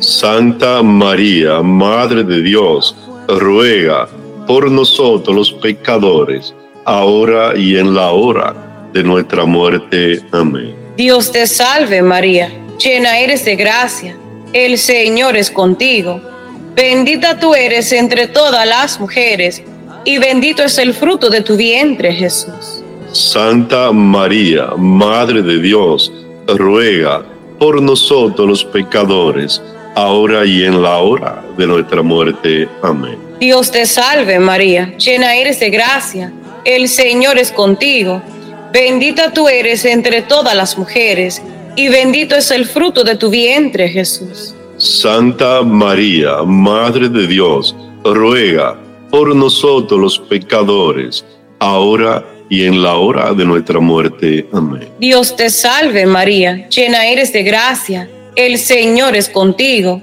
bendita tú eres entre todas las mujeres, y bendito es el fruto de tu vientre, Jesús. Santa María, Madre de Dios, ruega por nosotros los pecadores, ahora y en la hora de nuestra muerte. Amén. Gloria al Padre, al Hijo y al Espíritu Santo. Como era en el principio, ahora y siempre, por los siglos de los siglos. Amén. Ave María Purísima. Sin pecado concebida.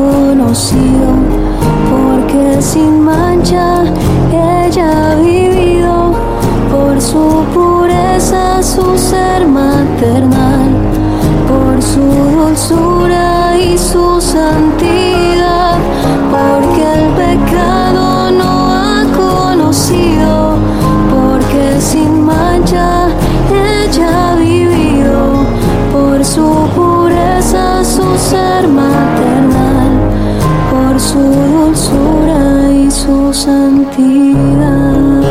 Pues entramos en la palabra de Dios. Bendito sea para seguir en la programación de este día. Entonces, la palabra está tomada hoy ah, en, en Lucas 24, del 13 en adelante, donde nos habla eh, de los discípulos de Maús, que la palabra nos habla que eh, mientras los discípulos de Maús iban caminando, eh, se le acercó Jesús en persona y se unió a, la conversación que ellos tenían, ¿verdad? Entonces, ellos hablaban de que del profeta que había sido crucificado, de que era grande, porque era poderoso en palabras y en hechos, ¿verdad? Entonces, eh, Jesús se entra en conversación con ellos y, van, y va caminando junto con ellos.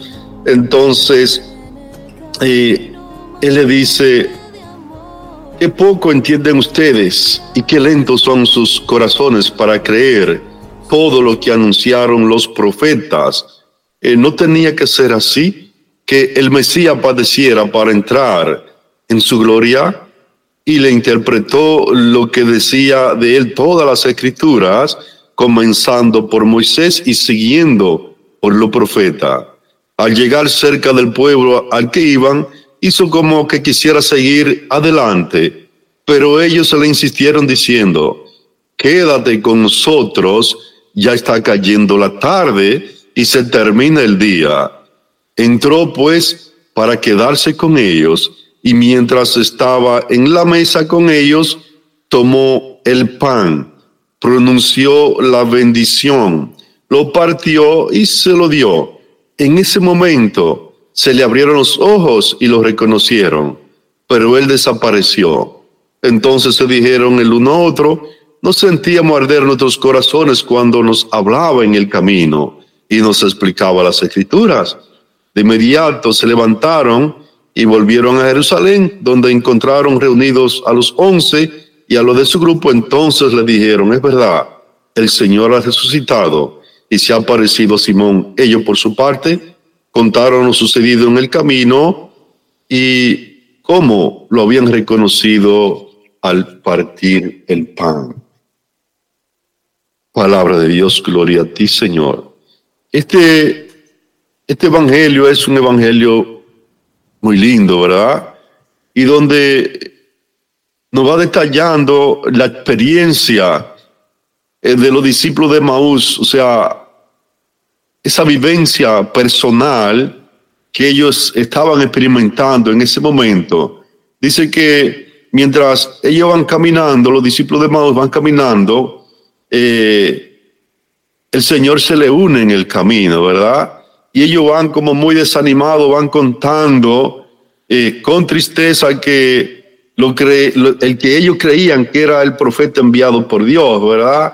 Lo habían crucificado. Iban tristes en el camino. Entonces, el Señor se le une a ellos en el camino, pero eh, los discípulos, a pesar de tener mucho tiempo eh, viendo al Señor, no lo reconocían, ¿verdad? Eh, después de la resurrección. Entonces, eh, no lo conocían. Y creyeron que era un caminante más que iba en la misma dirección que ellos, ¿verdad? O sea, al mismo pueblo. Y le invitaban a caminar con ellos durante su caminata. El Señor le va aclarando toda la escritura donde habla de los padecimientos, muerte y resurrección del Señor de entre los muertos y que a pesar de que era el mismo Señor que estaba hablando con ellos, no lo reconocieron, ¿verdad? Entonces, eh, ¿por qué? Porque había una ceguera espiritual que no podían identificar a Jesús resucitado. Y nos dice la palabra de Dios que cuando el Señor se sentó a comer con ellos y pronunció la bendición del pan, lo reconocieron y entendieron que el que estaba muerto ahora vive y vive para siempre, porque la muerte ya no tiene poder sobre el Señor porque venció la muerte, ¿verdad? Entonces, los discípulos de Maús distinguieron dos partes importantes importante en la palabra, ¿verdad? Nos habla eh, cuando compartían con el Señor. Primero, cuando le explicaba la escritura, porque cuando el Señor le hablaba de la escritura, ellos sentían un ardor en sus corazones, o sea que la palabra del Señor entraba en ellos y le daba vida espiritual. Y la segunda parte, lo más importante, que cuando ellos recibieron el pan consagrado, que es la Eucaristía, en ese momento se le abrieron los ojos espirituales y lo reconocieron como el Señor resucitado. Pero van donde los discípulos con el tema central que le había sucedido al recibir el pan consagrado, ¿verdad? Entonces, eh, bendito sea ellos van con el tema de que cuando recibieron eh, el pan consagrado por el Señor, sintieron que se le fue la ceguera espiritual y lo distinguieron como el Hijo de Dios, ¿verdad? Como en ese alimento espiritual que ya Jesús le daba. Ah, el Señor eh, nos invita como católico a entender más su misterio, ¿verdad? A reconocer su presencia en la Eucaristía, en la proclamación y en la proclamación de la palabra. Eh, muchos de nosotros vamos a misa, quizás vamos diariamente, pero no le estamos dando la eficacia real en nuestra vida y quizás no estamos viendo milagros mayores cuando recibimos el cuerpo y la sangre de Cristo. Eh, porque quizás eh, tiene poca fe de la presencia real del Señor que está presente en la Eucaristía. Y, y si es así, pídele al Señor que te dé la fe para entender ese gran misterio, ¿verdad? Y poder recibir con gran amor la Eucaristía y esa eficacia que tiene la Eucaristía vaya transformando tu vida y la de toda su familia y de toda tu familia. Ah, y tercero, eh, vamos a misa y no nos contentemos ah, con recibir una sola parte del banquete que nos ofrece el Señor. O sea, vamos a hacer lo posible de recibir el banquete, voy a decir, espiritual uh, completo. O sea, vamos a recibir la palabra y la Eucaristía. Yo sé que muchos, eh, quizá de los que me escuchan o algunos de los que me escuchan o no escuchan en este momento, no pueden recibir la Eucaristía y quizás han luchado por recibir la Eucaristía y no han podido, entonces hay que recibirla espiritualmente. Pero también me refiero a las personas que reciben la Eucaristía pero que la reciben como mecánicamente y no entienden eh, ese proceso de la Eucaristía, lo que puede hacer en nuestra vida ah, cuando vamos caminando de la manera adecuada para recibir el cuerpo y la sangre de Cristo. Entonces yo creo que eh, tenemos que tener un discernimiento eh, más profundo de lo que es la Eucaristía, que es la parte central de nuestra vida en la fe católica. Ah, y yo sé que también cuando recibimos la Eucaristía, eh, el Señor, bueno, cuando la recibimos con ese fervor, ¿verdad? El Señor ah, da toques especiales cuando estamos como en problemas y dificultades y a veces eh, voy a decir que cuando recibimos la Eucaristía, eh, como que cambia de sabor muchas veces en nuestra boca y vamos a sentir sabores diferentes, voy a decir. Y yo creo que depende también la necesidad que podamos tener, pues el Señor se va a manifestar en nuestra vida. Pero voy a recalcar cuando hay una fe eh, que nos lleve a, a recibir esas bendiciones de Dios. Entonces, Lisbeth, yo quería preguntarte, o quiero preguntarte, Ah, si tú has sentido alguna vez, cuando tú has recibido la Eucaristía, algún tipo de, sabor diferente eh, cuando tú la has recibido, y, también eh, cómo seguir caminando, ¿verdad? Para seguir recibiendo la, la Eucaristía eh, lo más que se puede en nuestra vida. Amén, amén. Bueno, yo puedo contestar, para contestar tu pregunta, eh, yo puedo decir que sí, sinceramente, sí, me, me, ha, me ha sucedido varias veces en donde voy a recibir la Eucaristía y, ejemplo, una vez tuve un sabor, era sangre, la otra vez tuve un sabor y era como si fuese vino, ¿verdad? Pero yo sabía que eran toques eh, de Dios, era la presencia de Jesús que estaba haciendo ese tipo de cosas en mi paladar, ¿verdad? Eh, y, son parte, yo pienso, de los misterios de Dios. Son muchas cosas que suceden a través de la Eucaristía. Eh, yo sí quiero decir un poquito como lo que tú decías sobre la, lo que es ese, ese don eucarístico, lo que significa cuando uno va a recibir al cuerpo y la sangre de Cristo. Uno tiene que ir con tipo de preparación, ¿verdad?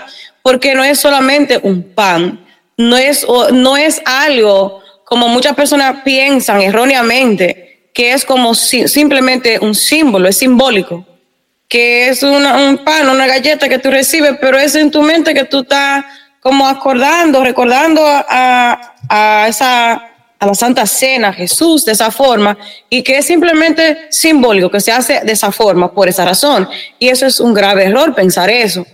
Eh, cuando uno dice que Jesús está vivo, en la Eucaristía, es Jesús Eucaristía, ¿verdad? Es precisamente eso lo que queremos decir.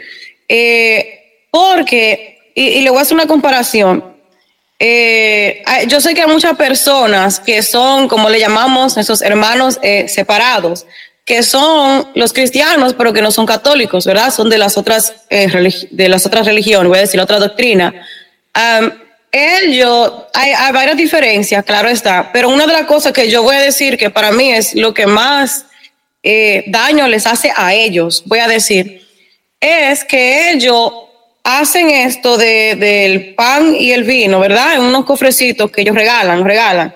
Si ustedes vieran cómo es que se conducen en el momento de eso no hay respeto ni siquiera a lo que ellos dicen que es el pan y el cuerpo eh, de Cristo, ¿verdad? Y la sangre de Cristo, no hay respeto. Eh, lo ponen en una canasta, cualquiera, cualquiera lo puede tocar, eso pasa por, el pueblo entero, por ahí, y se lo dan a la gente. Si tú te lo comiste, te lo bebiste bien, y si no, no se dieron cuenta, ¿verdad? Si te lo llevas para tu casa, te lo llevaste en un bolsillo, ellos no se dan cuenta. Ahora, ¿qué sucede? con ellos. Ellos, para ellos, eso es simplemente un símbolo, ¿verdad? Y por eso no tiene quizás esa importancia. Ahora aquí viene la diferencia. Para nosotros, eh, en esta iglesia de Cristo, aquí se hace lo que se llama la consagración del cuerpo y la sangre de Cristo en el altar, ¿verdad? Ahora, eso es el rito que hace el sacerdote para convertir a un pan, a un simple pan, y, vino ahora en el cuerpo y la sangre de Cristo, ¿verdad? Eh, hay una conversión, hay una transformación que sucede en ese rito. Ahora, me voy a ir más allá para decirle a, ustedes una cosa. Hay muchas personas que van a la misa y, y, no se percatan de muchas cosas. Y otras personas que como que no van mucho. Y si no van a la misa regular, mucho menos van a la de sanación y de liberación que hay, que son muy fuertes. Ahora, yo le voy a compartir una cosa que yo pude ver yo hace unas semanas atrás en una misa de sanación y de liberación. Ahora, en esta misa, mientras el sacerdote, antes de hacer lo que es la consagración del cuerpo de, eh, y la sangre de Cristo, ¿verdad? En el altar, las personas eh, mandaban subir al altar sus imágenes, ¿verdad? Pero es para ser bendecida, ¿verdad? Eh, pero es precisamente en ese momento, en la consagración. ¿Y qué sucedió ahí? En el momento que, que el Padre estaba consagrando el cuerpo y la sangre de Cristo, hubo una imagen en específica que una persona llevó que supuestamente era como de la Virgen, parecía ser la Virgen. Y en ese momento se le explotó la cabeza. Se le explotó la cabeza a la estatua y se, explotó en muchísimos pedacitos. Eso lo vio toda la iglesia. Había más de 200 gente ahí y era porque no resistía la presencia de Dios. ¿verdad? Lo que estaba sucediendo en ese momento de la consagración. Entonces, con eso yo pienso que les digo mucho, ¿verdad? Entonces, las personas que, que no son católicos y que están recibiendo un pan en representación de Jesucristo, no están recibiendo verdaderamente, lo siento mucho, pero no reciben la presencia de Dios. Ahí no está Jesús, ¿verdad? Ahí no está, sino aquí, a través de la consagración está Jesús vivo. Ahora, con eso yo les digo que sí me ha pasado a mí personalmente muchas veces, antes de, tener esa claridad, ¿verdad? Como de entender aún más ese misterio eh, de la Eucaristía, porque esto es algo que, que hay que vivirlo, hay que meditarlo, hay que pedirle al Señor que nos regale el don del amor eucarístico, ¿verdad? De la Eucaristía. Eh, a mí me ha pasado, antes de yo entender ese detalle de que de verdad Jesús está vivo en la Eucaristía, de que Jesús llega a ti en ese momento que tú te encuentras extraviado, extraviada por el mundo, ¿verdad? En lo que a ti te esté pasando, sea de, de, de enfermedad, sea de confundimiento, sea de, de cosas, de, de tu situación que tú estás viviendo, ese problema en la vida, sea cosas espirituales de liberación, ¿verdad? Llámese como se llame. Esa situación, cuando Jesús viene a ti, porque Él viene a ti en la Eucaristía, tú sientes ese poder de Dios, porque a mí me pasó, antes de yo entender eso, yo varias veces, especialmente en la enfermedad, voy a, decir, hubieron muchas veces, varias veces, muchas, que a mí me trajeron la Eucaristía, ¿verdad? Ministro de la Eucaristía. Y sin yo entenderlo, en ese momento en que se levantaba la Eucaristía, yo con mis ojos cerrados, claro, yo pude sentir un poder y una fuerza de Dios que salía de la Eucaristía y venía para donde mí. Algo tan poderoso que me podía tumbar al piso. Era algo tan poderoso que no había otra forma de explicarlo, sino que Jesús está aquí. Jesús ha llegado a mí en mi momento de necesidad, ¿verdad? Él ha llegado a mí para llenarme de su presencia, para darme a mí la fuerza que yo necesito, que no tengo sin Él, ¿verdad? Entonces, cuando uno ya está en estado de enfermedad, que tiene que llegar un ministro de la Eucaristía a, traerle esa Eucaristía a uno, uno tiene que eh, entender que eso significa que tú estás lo suficientemente mal para no poder ir presente a la misa, para pisar pies en, la, en el templo de Dios, ¿verdad? En la iglesia, para recibirlo. Entonces, ahora yo quiero ir un poquito más allá y quiero decirle ahora en, en el sentido de, de liberación. Cuando uno va, ojo, hay personas que le llama mucho la atención, ahora vuelvo a lo de sanación y liberación, le gusta mucho cuando se está paseando a Jesús Eucaristía, ¿verdad? Con el Santísimo. Y recibe mucho. Pero me confundió mucho que yo he visto, lo he visto con mis ojos, personas que no le dan ese valor a Jesús cuando está en la Eucaristía presente en el altar, cuando están consagrándolo. No le dan ese valor a la misma misa, sino que participan en lo otro, pero no en la misa. ¿verdad? Hay personas que ni siquiera se molestan en recibir el cuerpo y la sangre de Cristo, que no se molestan en cambiar las cosas que tienen que cambiar en su vida para poder recibir al cuerpo y la sangre de Cristo, ¿verdad? Y eso es algo que a mí me llama mucho la atención porque es alarmante. Entonces, tiene que saber que ese mismo Jesús que tú estás eh, recibiendo en ese momento que se está paseando el Santísimo, es el mismo Jesús que llega a estar presente en esa misma Eucaristía cuando está consagrando el Padre eh, el pan y, la sangre de Cristo. Entonces tiene que, tener ese, esa atención, que tú no puedes creer que Él está ahí, pero no está aquí, ¿verdad? Cuando Él llega a estar ahí presente en ese momento. También yo quiero añadir, eh, para responder lo que tú preguntaste sobre como que, qué debemos hacer para mantener eh, esa gracia, ¿verdad? De poder recibirlo. Eh, está claro que eso es un sacramento, ¿verdad? La Eucaristía, eso es un sacramento de la iglesia. Entonces, obviamente, para poder recibir ese sacramento, hay un orden divino de los demás sacramentos, ¿verdad? Que, que le preceden. Entonces, lo primero para mí, lo más importante quizás es la confesión, ¿verdad? Ese estado de gracia en el cual nosotros tenemos que estar para poderlo recibir, ¿verdad? Entonces, para tú poderlo recibir, también tú tienes que estar bautizado, ¿verdad? y le sigue la primera comunión, le sigue la confirmación y así sucesivamente. Entonces, yo sí le quiero decir a las personas que nos están escuchando en este momento que quizás no tienen ninguno de esos sacramentos o le falta uno o todos, ¿verdad? Busquen la ayuda en su parroquia, busquen la ayuda en las iglesias. Si hay una puerta que ustedes tocan, no se le abre, toquen en la próxima, porque Dios siempre le va a abrir la puerta, le va a poner una puerta, pero va a ser la indicada para que ustedes reciban esos sacramentos que necesitan tener, tienen que tener o no les puede faltar. Y no se sientan mal que por si la edad, ¿verdad? Que eh, si no, si tienen cierta edad y ustedes se sienten, ah, como que están muy mayores ya para hacerlo, eso es mentira del diablo. Vayan y hagan lo que tienen que hacer, porque Dios siempre le va a abrir esa puerta a ustedes para que puedan caminar con Él de cerca, porque solamente yo voy a decir, la presencia del maligno es lo único que puede moverse con mucho furor en su vida para bloquearlos, para bloquearlos, para que no reciban a Jesús Eucaristía.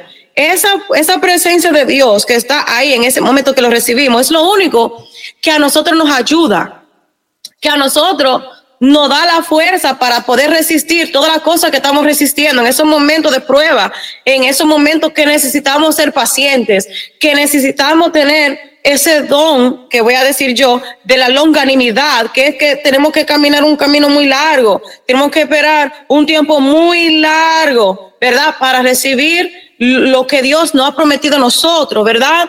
Eh, tenemos que recibir la Eucaristía porque es Jesús que llega a nosotros, que nos va a, llevar en la palma de su mano. Sin Él vamos a estar muy, eh, muy tristes, voy a decir yo para la foto, porque sin Él no tenemos vida, ¿verdad? Y esto llama mucho también a, los, a lo que son los signos de la conversión. Nosotros tenemos que hacer más porque no podemos presentarnos ahí en, en el altar para recibir a ese cuerpo de Cristo en un estado de gracia denigrado. Es decir, que no es solamente confesar cuando se puede y seguir haciendo las cosas que estamos haciendo en la vida, que no, son, no se alinean, que no están correctas, ¿verdad? Tenemos que cuidar mucho y preservar mucho el estado de gracia. Tenemos que poder ir a alabar al Señor, adorar, adorarlo y a bendecirle y ensalzar su santo nombre en un estado de gracia que sea lo más coherente posible con, la presencia de Dios misma a quien nosotros estamos alabando, ¿verdad? La lucha es poder llegar a ese estado eh, de gracia eh, que, que, sea más reluciente, ¿verdad? Lo más posible. Claro está, no vamos a ser como Dios, nunca, pero tenemos que vivir la vida intentando hasta el último momento de llegar lo más, eh, lo más cerca posible a parecernos al Señor, ¿verdad? A Jesús. Entonces, eso es lo que yo tengo que aportar en este día eh, sobre este tema. Amén. Amén, amén. Bueno, solamente recalcar algo de la imagen que tú dijiste, eh, que cuando el sacerdote estaba consagrando el cuerpo y la sangre del Señor en el altar, esa imagen se rompió, eh, la cabeza se rompió muchos pedazos, porque la imagen que, que llevaban, llevaron allí era una imagen uh, de, de, botánica, o sea, infectada con, con cosas negativas, y todo el mundo vio eso que pasó ahí. También eh, el Señor, voy a decir que muchas veces eh, nosotros, como aportar un poquito más de lo que tú hablaste, nosotros como católicos recibimos el cuerpo y la sangre del Señor, pero muchas veces no le damos el valor a lo que estamos recibiendo, ¿verdad? Entonces, eh, yo creo que el Señor nos llama en este día de hoy a, a entender su sacrificio, ¿verdad? En la Eucaristía a recibir con más fervor, nos llama a recibir, a un, despertar para recibir la Eucaristía eh, con esa fe para que mueva la montaña. Entonces yo voy a decir que eh, en mi parroquia pasó algo hace como dos o tres semanas atrás ah, de una mujer que quería robarse la Eucaristía, ¿verdad? Entonces, ¿qué voy a decir con esto? Que los brujos y los crististas y toda esa gente saben que ahí está la presencia del Señor fuertemente y nosotros que la recibimos entonces, no confiamos de que Jesús está ahí realmente y que Él puede sanarnos también a través de la Eucaristía. Y es un punto muy especial el que tú dijiste que cuando se pasea el Santísimo todo el mundo quiere tocarlo, pero no le estamos dando valor al cuerpo y la sangre que estamos consumiendo en la Eucaristía. Entonces yo creo que eh, en este día de hoy tenemos que tener un despertar en eso de que al recibir el cuerpo y la sangre de Cristo estamos recibiendo vida y la vida en abundancia que Él promete. Entonces, ah, eh, dice la palabra de Dios que en Primera de Corintios 12, ah, donde eh, San Pablo le va a hablar a la comunidad ah, de Corintio, ¿verdad? Eh, para hacerle algunas advertencias cuando ellos estaban recibiendo el cuerpo y la sangre de Cristo, de su modo de comportarse en la cena del Señor. Y lo va a reprender porque estaban haciendo cosas que no eran leales, ¿verdad? O agradables en la presencia del Señor. Entonces le va a decir que, dice él, que, que muchas veces, o sea, va, fue allá a reunirse con ellos, pero no para alabar eh, las reuniones que ellos estaban haciendo, sino porque estaban haciendo esas reuniones más mal que bien para ellos. Entonces lo va le va a decir que tienen que prepararse mejor y santificar mejor eh, la cena del Señor. Y le dice, yo he recibido del Señor lo que a mi vez le he transmitido. El Señor Jesús, a la noche en que fue entregado, tomó pan y después de dar gracias lo partió diciendo, este es mi cuerpo que es entregado por ustedes. Hagan esto en memoria mía.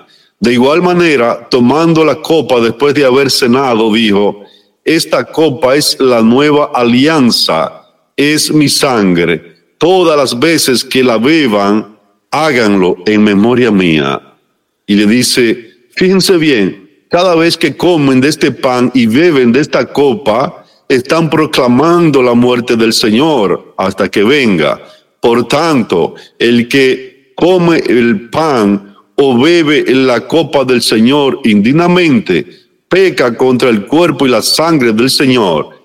Cada uno pues examine su conciencia y luego podrá comer el pan y beber de la copa. El que come y bebe indignamente, come y bebe su propia condenación por no reconocer el cuerpo. Y por esa razón, varios de ustedes están enfermos y débiles y algunos muertos. Si nos examináramos a nosotros mismos, no seríamos juzgados. Pero si el Señor nos juzga, nos juzga, ah, nos corrige, para que no seamos condenados con este mundo. Es decir, que San Pablo le exhorta a Corintios que, se examinen, que examinen su conducta de cómo están recibiendo el cuerpo y la sangre de Cristo, porque se reúnen, se reunían en la cena del Señor, pero iban con más eh, parentesco mundano que, que eh, voy a decir, que gentes espirituales, renacidas del Espíritu y lo va a corregir alguna dureza para que haya una conversión y un cuidado especial cuando estén celebrando el cuerpo y la sangre de Cristo, ¿verdad? Entonces yo creo que eh, eso nos vale también para nosotros en este momento de que tenemos que tener un cuidado muy especial para recibir el cuerpo y la sangre de Cristo. Y yo voy a decir, voy a recalcar una vez más, dejar las murmuraciones, dejar eh, o sea, por ahí es lo que estoy hablando, eh, la palabra doble sentido y de acusar al otro, porque muchas veces vamos a la iglesia a mirar cómo se viste el otro, a mirar eh, qué está haciendo el otro, pero nosotros no olvidamos de que vamos a recibir el cuerpo y la sangre de Cristo y por ende tenemos que tener en contacto la mirada con lo que se está haciendo en el altar, ¿verdad? Entonces, es la, eso es lo que puedo decirle en este momento para conservar esa mirada de amor para el Señor. Dime, Amén. Y yo quería agregar algo rápidamente, simplemente para lo que tú estás diciendo, que también tenemos que hacer una cosa y, y les hablo mucho del perdón. Hay que perdonar, ¿verdad? Hay que ir con el corazón limpio, ¿verdad? Libre de cadenas y de ataduras. Entonces, si tú estás yendo a la iglesia y hay alguien o varias personas ahí llámese como se llame, que a ti te está causando algún tipo de roce, ¿verdad? O algún tipo de indiferencia, tiene que perdonar a esa persona, porque eso también nos lo dice la palabra de Dios, porque en el momento que tú pongas, ah, te pongas en la fila para ir a recibir la Eucaristía, eso a ti te va a bloquear y no puedes recibir a Cristo en ese estado. Entonces, le- les exhorto mucho que, que hagan eso y que perdonen para que puedan recibirlo enteramente. Amén. Amén. Y por otra parte, que cuando vamos en la fila de la Eucaristía, también suceden cosas que nos pueden eh, inquietar eh, o, o molestar. Son, son las cizañas del enemigo para que no podamos recibir el cuerpo y la sangre de Cristo en paz. Ah, bueno, una vez más le exhorto a despertar en el sacramento de la Eucaristía, en despertar la fe de nuevo en la cena del Señor, en bendito sea.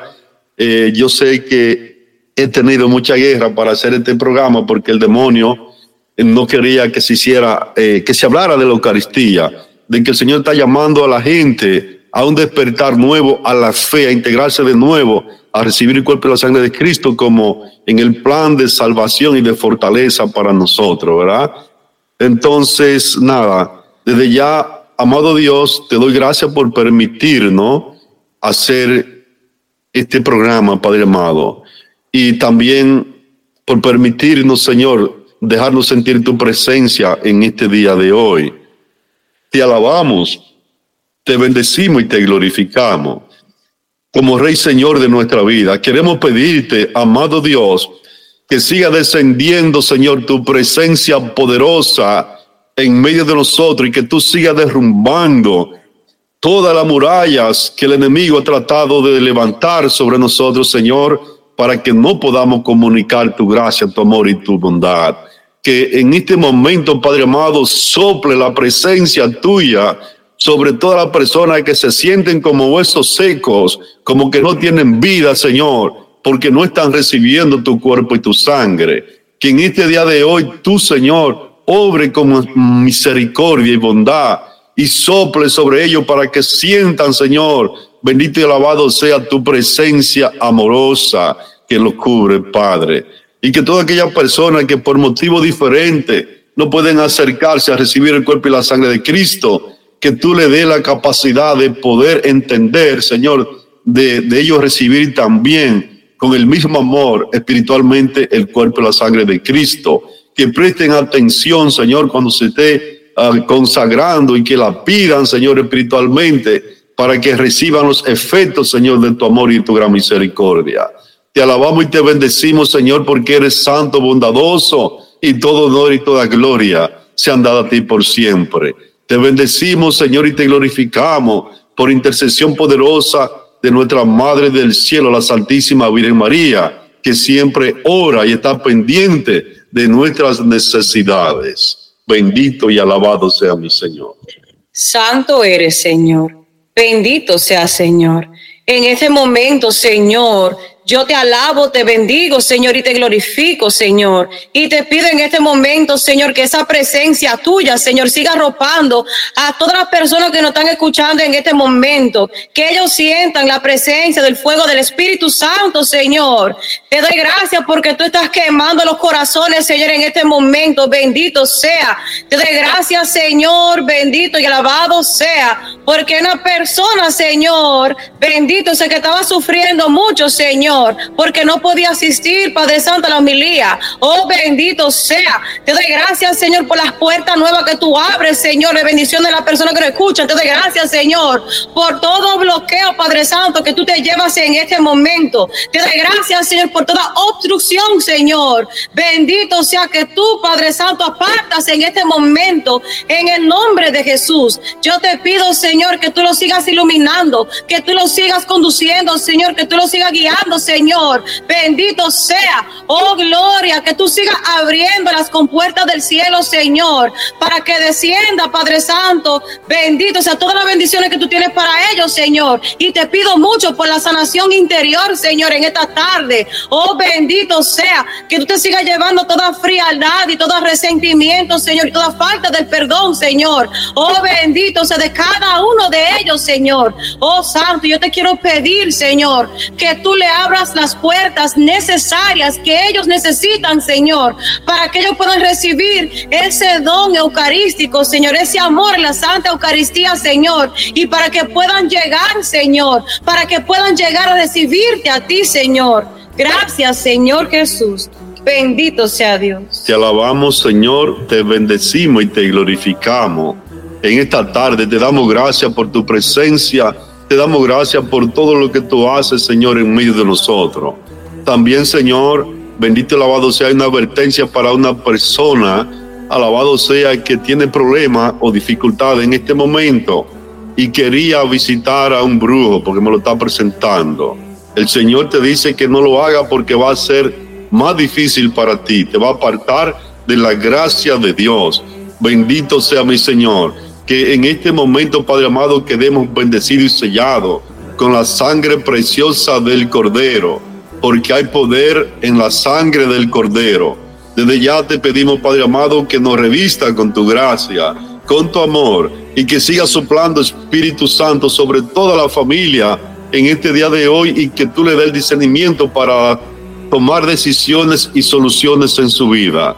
Gracias desde ya y te pedimos que todo lo negativo que haya salido en el programa, todo lo combate negativo, Padre amado, todo quede atado, amordazado en la planta, Señor, de los pies tuyo, Jesús, y que en este momento toda gracia, toda bendición también quede sellada con el poder de la sangre del Cordero.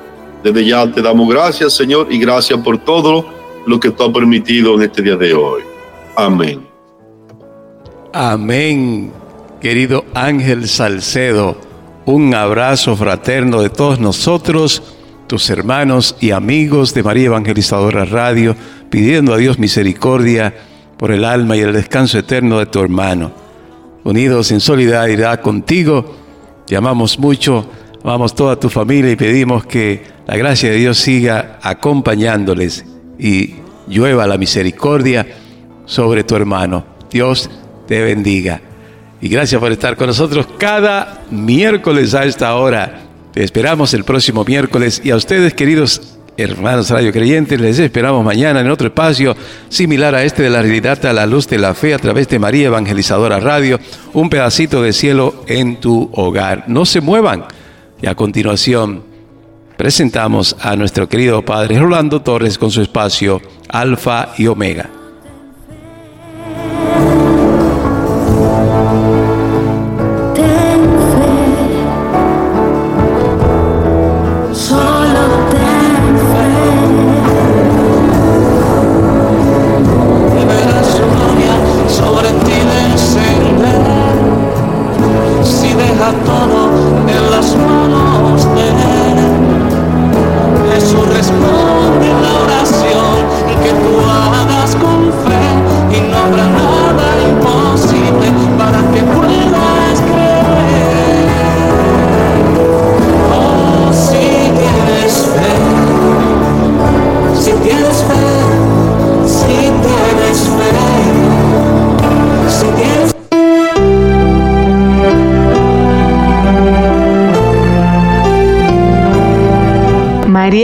Radio, una emisora 100% católica y llega a ti como un pedacito de cielo en tu hogar.